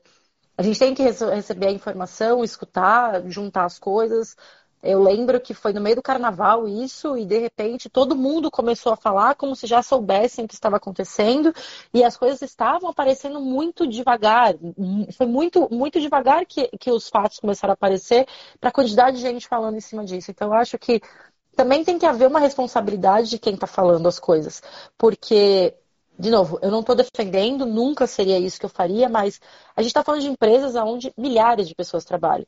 E não dá para de um dia para o outro você falar, vamos fechar a indústria e, e acabou, todo mundo vai embora. Porque eu cheguei a receber mensagens no Instagram disso, de tipo, espero que todo vinho brasileiro acabe, que a gente nunca mais tem um vinho brasileiro para contar é uma indústria inteira que depende daquilo, famílias que dependem disso. No Rio Grande do Sul a gente tem famílias vivendo disso, que, que tem o sustento em cima, em cima da uva e do vinho, sabe? Então é uma responsabilidade também levar isso adiante. Eu lembro que na época eu não estava na revista Dega ainda. Eu cheguei na revista bem, na, é, bem no momento que isso começou a acontecer. E eu lembro que o Christian teve uma decisão de não vamos comunicar nada até os fatos estarem na mesa. Primeira coisa que ele fez, ele entrou em contato com o pessoal da Salton para pedir para eles um, um, um, tipo faça um relato do que está acontecendo. E ele fez isso com as três vinícolas envolvidas e deu voz para as três falarem o que elas tinham para dizer e relatou exatamente o que elas falaram, sem dar nenhum tipo de, de palpite ou opinião sobre a situação, mas abriu espaço para elas se colocarem e, e, pelo menos de alguma forma, elas tentarem dizer o que estava acontecendo. Então, eu acho que a gente precisa ter um pouco de responsabilidade de como a gente apresenta as coisas, porque existem pessoas por trás de empresas. É isso que o Emerson falou, sabe? E não dá para a gente generalizar e, e, achar que agora, por estarmos atrás de um celular, a gente é dono da razão e pode falar. Eu sei de, tipo, de funcionário que teve o filho perseguido dentro da escola, uma criança de 8 anos. É, mas a, gente vai entrar, a gente vai entrar numa outra coisa que é intolerância, outras coisas é. que estão. São outros problemas que a gente está na sociedade atual, no mundo atual, a gente está vivendo. Mas eu acho que a grande questão é o seguinte: é, uma situação dessa ninguém quer ver, e, e, você tem que esperar que quem está à frente conduzindo as investigações, a apuração, vai chegar na verdade e vai adotar as medidas que são corretas. E à medida que essas coisas vão andando, a gente vai tendo entendimento sobre o assunto e tendo responsabilidade. Porque uma coisa, por exemplo, não vamos discutir aqui, né? Isso daria, desculpa, não, mas isso daria, daria duas horas de live. É, o que, que é omissão e o que, que é culpa dentro de uma, de uma pessoa de liderança? Vamos lá o que, que a legislação diz sobre terceirização de serviços? Uhum. Qual o papel de quem? E quem era o responsável uhum. da empresa por isso, Exato. numa cooperativa ou numa empresa familiar? Como são divididas as estruturas de cargos? Quem que teria que estar olhando isso e não olhou? Exato. Isso é uma questão que, que, que você pode discutir omissão. Não quer dizer que ele compactou com aquilo, mas Exatamente. ele não. Muitas vezes essa pessoa, ela, por, aí você vai discutir se ela tinha ciência ou se ela não tinha ciência. O grau de ciência, o grau de conhecimento que ela tinha. Tem um monte de variáveis que entram nessa questão de apuração de responsabilidades. E não é um assunto simples, é um assunto complexo. Por isso que leva tempo, por isso que precisa ser investigado, é. aprofundado. E você vai chegar na conclusão de que, de repente, você tem sim que. Né? Tudo bem, foi feito, foi escolhido, para mim foi escolhido um atalho, né? o atalho do acordo. Né? Você falou aí de dinheiro. Né? Isso foi um atalho para resolver boa parte do problema. Mas também não vou dar opinião sobre isso. É, eu acho que a, a, gente corre o risco de falar pouca coisa e ser muito mal interpretado, porque a gente Exato. não vai conseguir discorrer profundamente sobre o assunto. Isso Exato. é muito complicado num é. tema tão complexo. É. Mas o é, importante é o seguinte: é. tem muita gente séria nessa indústria, tem muita gente trabalhadora nessa indústria, tem muita gente apaixonada nessa indústria, querendo fazer o vinho brasileiro ir para frente, querendo verdade, que, o, que o produto maioria, melhore. Né, ah, é, exatamente. E a gente tem que cada vez mais procurar aquilo que a gente acredita e, e nas empresas ou dos projetos que a gente vê por aí e quando puder apoiar. Ponto. E é, é isso que eu penso. E é essa, como falou, essa maioria trabalhadora é que tem que vigiar, né? Para que uma coisa dessa não volte a acontecer. Porque nós que, que estamos aqui na ponta do. no final da, da, dessa linha toda, quando a gente escutou esse assunto surgindo, a gente foi obrigada a se posicionar. E, e como, como Emerson falou, é uma situação que eu acho que é ponto pacífico. Ninguém é a favor, né não? E ponto. aí você fala, Fato. Vai, você, vai, você, vai, você vai declarar o voto ululante. Eu sou contra trabalho escravo. Tem alguém a favor? Exatamente. É, pelo amor de Deus. A, a minha briga com Exatamente. que vieram questionar, porque os produtores ficam um pouco chateados. Ah, mas vocês se posicionam. A questão é a seguinte: vocês que têm que. Vocês é que têm que vigiar e cuidar para que a gente não tenha que estar tá aqui falando online sobre trabalho escravo na, na, na viticultura. Bom, Isso é uma... o que eu acho que vai. O que... É, o que eu acho que vai acontecer é o seguinte: é, de, de uma certa forma, esse episódio serviu para que todo mundo que tivesse talvez um desconhecimento e ingenuidade sobre o assunto não terá mais. É. Portanto, essa indústria vai melhorar é. daqui para frente. Ponto. Exatamente. Esse é um ganho, é um ganho que está Exatamente. dado. E, e, isso eu acho que é um, é um caminho positivo daqui para frente. Ah. E é o que tem que olhar. É. Não, não, e isso que o Emerson falou já está acontecendo. Eu, por trabalhar com vinícolas brasileiras, eu já vi como mudou a forma de fazer contrato, a forma de fazer contratação de terceirizados. Isso já isso. está acontecendo. Isso, e, isso e, é uma principalmente, realidade. Provavelmente, provavelmente essas indústrias não tinham porque elas. Vamos lá, se você tem a boa fé e você não audita um trabalho que você contratou, embora você tenha uma responsabilidade, é, provavelmente isso vai mudar num processo. Quem está à frente de uma Sim. grande contratação dessa vai passar a auditar os, a execução das, auditar. daquilo que está no contrato. Talvez uma Exatamente. auditoria não existisse, talvez ninguém nunca tivesse pensado. Eu não sei. Quem vai investigar é, que vai entender isso. Mas é, o que eu quero dizer é que amadurecimento esses... de uma indústria. Exato. É. Exatamente. Essa indústria amadurece e esses processos serão implantados. Ponto. É o compliance. É isso mesmo. Perfeito, perfeito. Perfeito. Agora, agora eu quero que vocês falem. Só para também não segurar vocês aqui. A gente vai, a gente vai até amanhã nessa live aqui. aqui é assim, o Rodrigo, aqui é minissérie, não é nem live, é minissérie.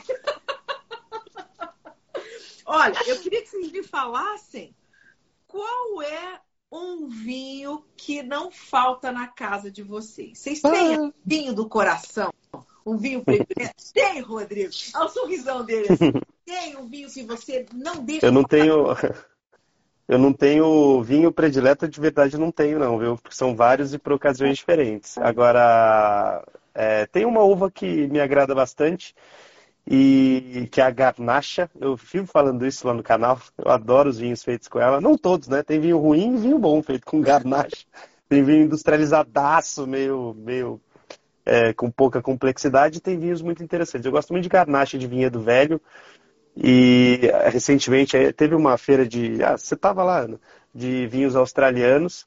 E ele, o, o próprio pessoal da Austrália e a PRI disseram né, que a Garnacha ela está virando uma nova estrela do, da viticultura australiana, que eles chamam de Pinot Noir de clima quente, alguma coisa assim, né? É, Porque faz vinhos faz vinhos muito elegantes e tal. Eu adoro os vinhos, eu tô louco para ver essa nova escola australiana aí usando e abusando da garnacha. Acho que pode ser muito interessante. Mas eu gosto muito de garnacha de, de vinhedos velhos espanhóis e tal. É, é uma uva que quase sempre tem aqui em casa. Então fica essa resposta.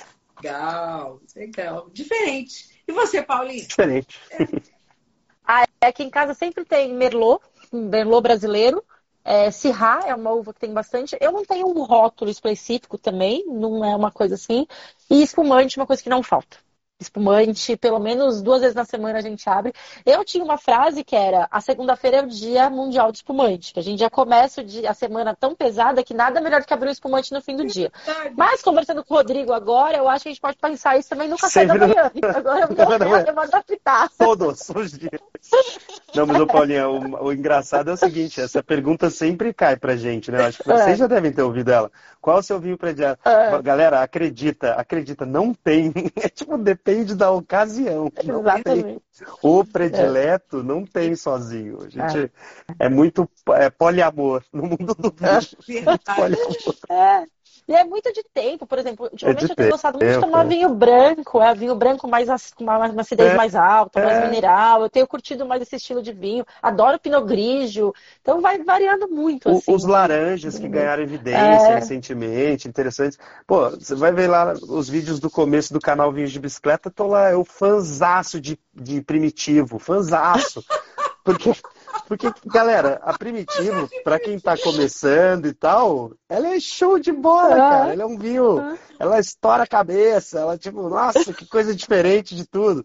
Só que hoje a gente fala, é, primitivo pode ser um pouco enjoativo, dependendo se você consumir muito. Tem primitivo que falta acidez.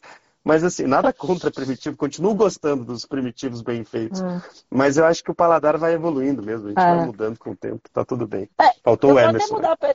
A pergunta é, qual meu vinho preferido? Se eu pudesse consumir diariamente um vinho, eu acho que eu escolheria um champanhe. Acho eu que também. todos os dias eu abriria um champanhe. Ah, fina, rica, fina.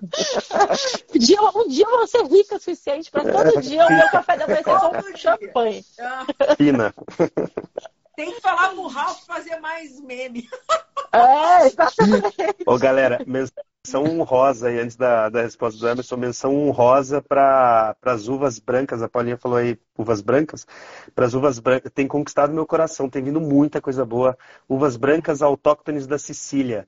Ai, catarrato, grilo. Catarrato. Nossa, tem umas Ai, uvas. O nome é horrível, um mas os vinhos são. Fiano, ah, sim, Fiano, também, né? Fiano. Sobe um pouquinho umas... ali para a campanha, eu sim, amo. Sim, para a é. campanha. É, é, lá, falanguina. Falanguina. Não, tem, tem, brancos interessantíssimos, é. assim, da Itália. Tá? Então tem coisas muito boas. brancos da Patagônia, do Chubut, especialmente. estive lá pessoalmente, provando tudo, conheci todo Ô, gente, os vinhos brancos que estão fazendo lá é um negócio, assim, é, só que daqui a um ano você vai visitar outra vinícola e sua resposta vai ser diferente. Então é isso aí. O negócio é eu esse. Vou... Agora eu tô no momento chubut. Patagônia é maravilhosa. Tegon, e você? Eu? Ixi, eu não consigo fazer lista de nada. Se você me perguntar, eu faço assim. Tá, você quer a lista de espanhol, do argentino, você quer a lista é. de casta, o que, que você quer? Porque, na verdade, e essa, eu brinco assim, ó, eu não consigo definir um, eu faço listas, as listas são categorizadas, e se você me perguntar a cada três, quatro meses, a lista mudou. Porque, assim, eu acho que o mundo do vinho e da própria gastronomia tem esse aspecto da, da adaptação e da evolução do paladar, da repetição e da, daquele, da novidade.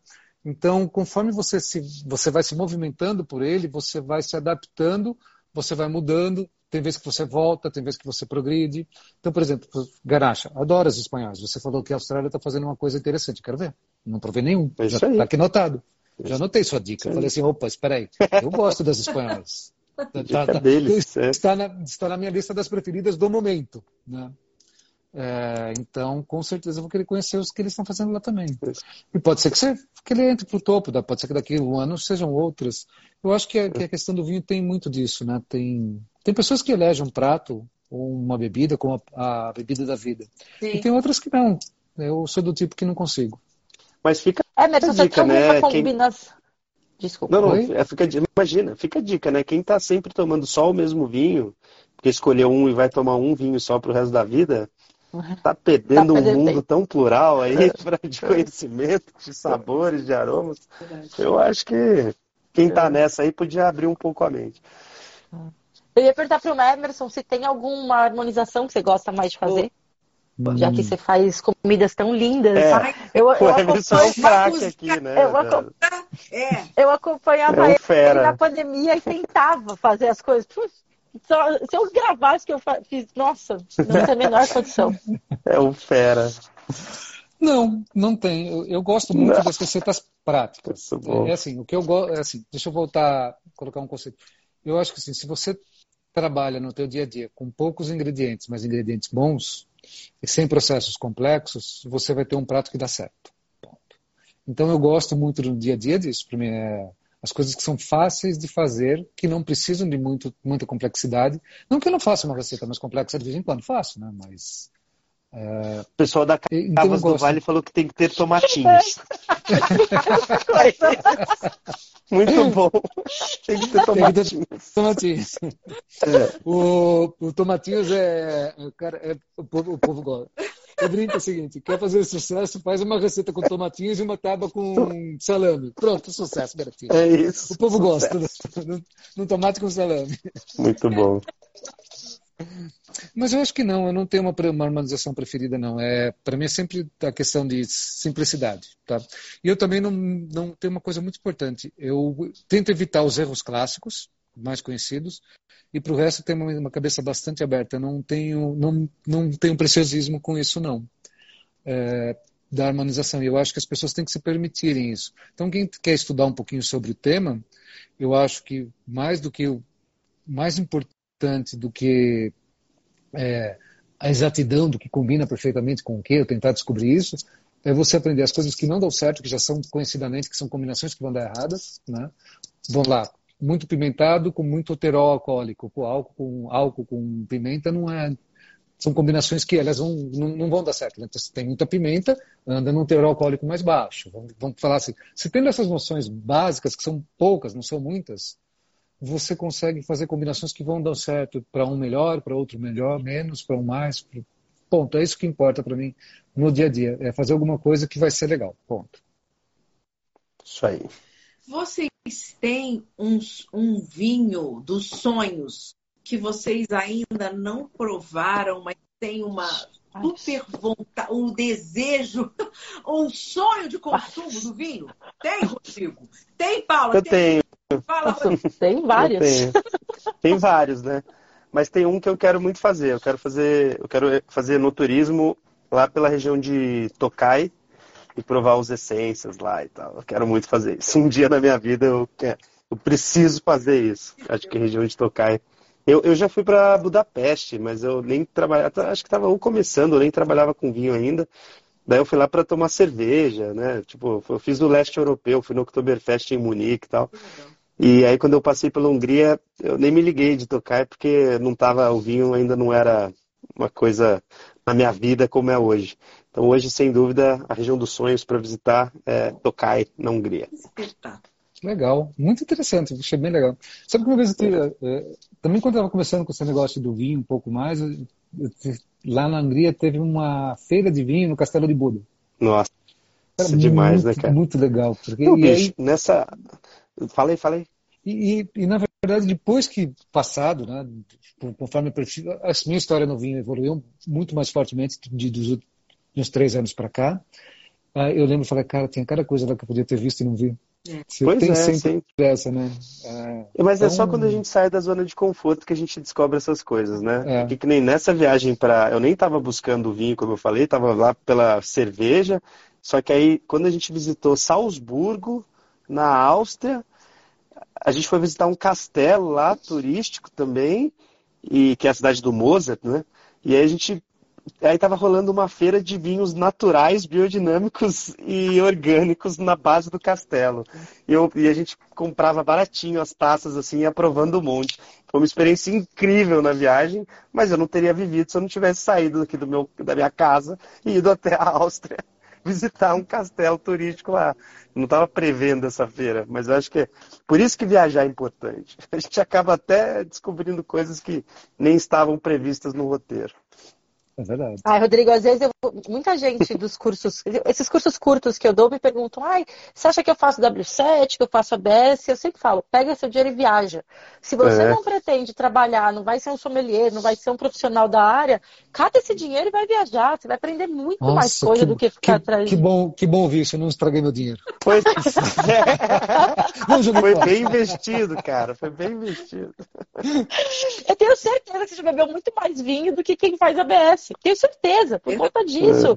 O, o dinheiro que a gente gasta viajando, a gente consegue consumir coisas que aqui no Brasil a gente não consegue nunca. Rodrigo falou dessa experiência que ele teve. Eu tive uma parecida em Chablis. A gente chegou em Chablis para olhar a região, a gente chegou lá e perguntamos num, nos lugares alguma coisa que a gente podia provar, eles falaram: espera que às 5 horas vai começar uma feira aqui na rua. Consta, louco. custava um euro a tacinha e você bebia Chablis à vontade, a noite inteira. Então a gente provou Chablis de pequeníssimos produtores, de grandes produtores, de tudo que é isso. Não, vocês não têm ideia. E é isso, tipo, se a gente nunca tivesse ido para lá, eu nunca teria vivido isso, eu nunca teria entendido o que é Chablis de verdade, para hoje poder falar sobre Chablis com ostra, né? Então, eu precisei viver isso. Então, eu acho que a dica é vai viajar, não gaste dinheiro com curso se você não for ser profissional da área. Meninos, uma, uma, uma, uma última pergunta para vocês é o seguinte. Eu queria que vocês contassem aqui para a gente, para as pessoas, um momento inesquecível. Porque as pessoas acham, às vezes, que um, um, vinho inesquecível é um grande rótulo, um rótulo caro, né? Eu sou da teoria que é uma situação envolvendo um vinho é que faz esse vinho inesquecível. Às vezes você até esquece que vinho que é, mas aquele, aquela circunstância, naquele momento que você consome um vinho, você desfruta, você bebe um vinho, é que faz aquele vinho ser especial. Então eu queria que vocês contassem aqui pra gente. Rodrigo, um assim inesquecível da sua vida envolvendo um vinho. Você lembra que foi o vinho e por quê? Sim, sim, na verdade é recente. É, acho que foi a coisa que mais me marcou do ponto de vista emocional é, na minha trajetória com o vinho. A gente lançou uma marca recente que chama Vena Vitae, ou Vena Vitae, né, em latim, Veias da Vida. E a gente e, e a concepção para essa marca não é porque é lançamento, senão seria a concepção para essa marca foram os meus familiares, é, que inclusive todos os que foram homenageados já, já, já se foram, né? E, e pra essa, assim, eu encaro o vinho como uma bebida viva e que carrega um legado por trás e uma personalidade, né? Eu acho que cada vinho conta uma história e uma personalidade e, e, e carrega uma personalidade. Eu acho que de fato a gente consegue comparar a essência de um, de um vinho com a essência de uma pessoa. Eu, eu acredito de verdade nisso. Então, quando a gente lançou essa marca Vena Vitae, eu falei assim, ah, eu vou, eu vou homenagear as pessoas que foram mais importantes para minha vida, meus avós, né? Então tem a avó Adelina, o avô Sodero, o avô Irineu. E eu não vou contar a história de todos eles, senão, senão daria uma live de três horas, mas vou contar uma aqui que eu acho que é legal, do vô Irineu. É, o vô Irineu era o vozão lá de Pindamonhangaba, colocava a gente no, no Mons azul dele, fita cassete do Raça Negra, e levava a gente para a chácara dele para se divertir lá, os netos todos e tal. Ele ficava pescando e ele não era do vinho, não, ele era da cervejinha. Até o final da vida dele, ele foi um cara da cervejinha. E aí, quando eu estava chegando perto do almoço, chamava os netos e servia a cervejinha dele, estava sempre lá e tal, e ele servia para os netos o salaminho fatiado com limão espremido em cima, né? E aí eu falei assim, cara, é, mesmo que meu avô não seja do vinho, o dia que eu for homenagear ele com um rótulo, que hoje é o chama Portal das Orquídeas, até a, o rótulo retrata a chácara, é, o portal da chácara, que é essa chácara que a gente tinha em Pindamonhangaba e que a gente tinha com o meu avô. É Pindamonhangaba, o pessoal está perguntando, Pindamonhangaba era a chácara. A gente não tem mais essa chácara, mas ela foi parte da minha vida. Você faz esses... Os rótulos? É. O, os rótulos foram todos desenvolvidos pelo meu primo, que é o Gabriel Roncone, é um artista de mão cheia. Já trabalhei com. Hoje ele trabalha com a galera da. Ele ajuda o pessoal da Comic Con, já trabalhou com a galera do Jovem Nerd, já fez estampa para para Siberian, para MCD, para Ering. Então ele é artista mesmo, designer. E aí nessa linha da, da, da Vena Vitae aí não tinha outra pessoa, meu primo que ele também é neto do Voirineu, né? E aí nessa história aí de Pindamonhangaba, do sítio, falei assim, o dia que eu for fazer uma homenagem para o meu avô Irineu, o vinho dele tem que ser um vinho alegre, tem que ser um vinho é, descontraído, pra, é, versátil para vários momentos e precisa harmonizar com salaminho fatiado com limão espremido em cima para lembrar do meu vozão. E, e, o vinho que a gente fez é exatamente isso. É um Sangiovese natural brasileiro lá da cidade de Barão, é, é, com fermentação natural, com leveduras selvagens, e é um Sangiovese que ele não é um Sangiovese, ele é zero tradicional, né? Ele é um Sangiovese elaborado no estilo clarete, então um vinho super levinho. A Sangiovese é uma das uvas mais versáteis do mundo, do ponto de vista de gastronomia, né? Então, um clarete que harmoniza com tudo e principalmente com o salaminho fatiado com limão. Então, o lançamento dessa linha aí que homenageia a minha família, para mim foi o momento mais marcante é, do vinho. É isso.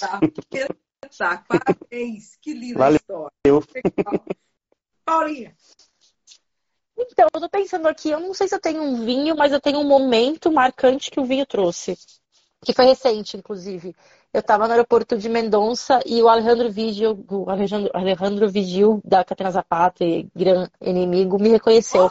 E ele veio até mim falar comigo, Paula, você, não sei o quê. E aquilo para mim foi tão especial, tipo, um cara do porte dele, do, da magnitude dele, me reconhecendo ali no aeroporto, porque eu gravei com ele um podcast há um tempo atrás, depois a gente esteve junto no Descorchados, e aí eu tava na fila de embarque para voltar pro Brasil, e ele tem um restaurante do lado da fila de embarque, em Mendonça, o restaurante dele, e ele veio falar comigo. E logo depois que ele me cumprimentou, formou uma fila atrás dele para tirar foto, e ali foi o momento que eu senti, tipo, tô no caminho certo, sabe? É, eu acho que foi ali que eu senti que eu fui reconhecida por um dos maiores, então eu acho que eu tô fazendo alguma coisa certa, O sabe? Acho que foi isso que eu foi isso. Vão, a Paula com o Alejandro. Ó, negócio. O Tegon foi dar uma volta. O Tegon foi dar uma volta. Foi dar uma O Emerson porque vai, o Emerson vai ficou contar do caso mim. dele com a Beyoncé. Com a Beyoncé. Quando ela o Emerson vai dormir no sofá hoje. Não um caso amoroso, cara. Longe de mim. Não tô falando isso, não. Isso aí. Não, mas, ó, por exemplo. Olha, eu, acho que assim, momento com, com vinho, na verdade, são vários momentos assim, o vinho acaba fazendo parte do contexto do dia a dia. Mas o que eu acho muito legal de falar é o que entrar no mundo de comunicação sobre o vinho proporciona, né? E que isso, isso que a Paula comentou. Então ele te dá oportunidade de conhecer pessoas e informação únicas. Então vou dar um exemplo. Fui visitar uma vinícola no- lá no Priorato, conheci o dono da vinícola, ele recebeu pessoalmente, recebeu por quê? Porque viu o perfil e gostou. E quando ele esteve no Brasil, ele veio em casa. Então o vinho Ai, não que me legal. então, o vinho te traz essas coisas que são fantásticas. E aí eu falei, o que, que eu sirvo para esse cara, né? De todas as frutas exóticas brasileiras e caipirinhas exóticas que vocês possam imaginar, ele provou todas, fiz todas. então não foi o vinho que me trouxe, trouxe caipirinha para alguém do mundo do vinho. Então você apresenta o Brasil de uma outra forma para alguém que, que possa conhecer.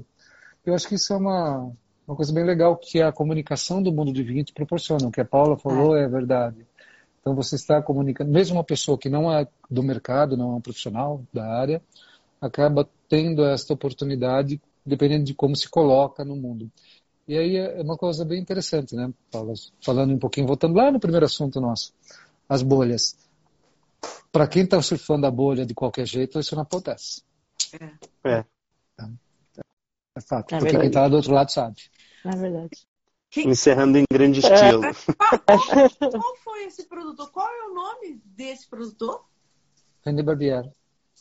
É da Clos Morgador. Clos Morgador. Legal. Muito bom. Então, gente, então agora, agora pega seu chazinho aí, Rodrigo. Olha, Olha, menino, Tá aqui. é, é, O meu acabou. oi? O meu acabou também, eu tô na água já. O meu também meu acabou. O meu acabou. O meu chá acabou. Olha, um- uma grande honra, um grande prazer ter vocês aqui. Eu espero que vocês tenham gostado dessa conversa, tanto quanto eu. Um papo maravilhoso, vocês são incríveis. E, é, não é muito gostoso trocar ideia com quem está no mesmo patamar de conhecimento, de ideias, não é não, meninos? Foi foi bom. uma delícia, muito bom. Foi um prazer estar aqui. Não foi, não, nunca tinha tido a oportunidade de estar com o Rodrigo. Foi um prazer estar muito com ele legal. aqui. O Everson, a gente, a gente se encontra de vez em quando aqui por São Paulo, é muito bom. E Ana, com você é sempre ótimo estar junto. Obrigada. Obrigado. Tegon, É, você vai igualmente. fazer mais live, né? Agora você vai ficar, Oi? vai ficar, vai ficar vassourinha de live. Não, agora a minha cota deu. só Agora- que vem. Só no que vem. Já era, Emerson, já era. Já era. Vai ter Ponto. que fazer mais. Muito bom. Muito obrigada. Obrigada, Rodrigo. Obrigado. Obrigada, Obrigado. Paulo. Obrigada, Emerson. Obrigada a todos que estiveram aqui com a gente. nos, nos aguentando aqui mais de duas horas, né? Isso aí. Muito obrigada. Até a próxima. Espero vê-los pessoalmente em breve, hein? Os três. Igualmente. Saúde. Com certeza. Saúde. Tchau, tchau. Obrigada, gente. Boa noite. Tchau. Boa noite. Valeu. Boa noite. Tchau, tchau. Tchau.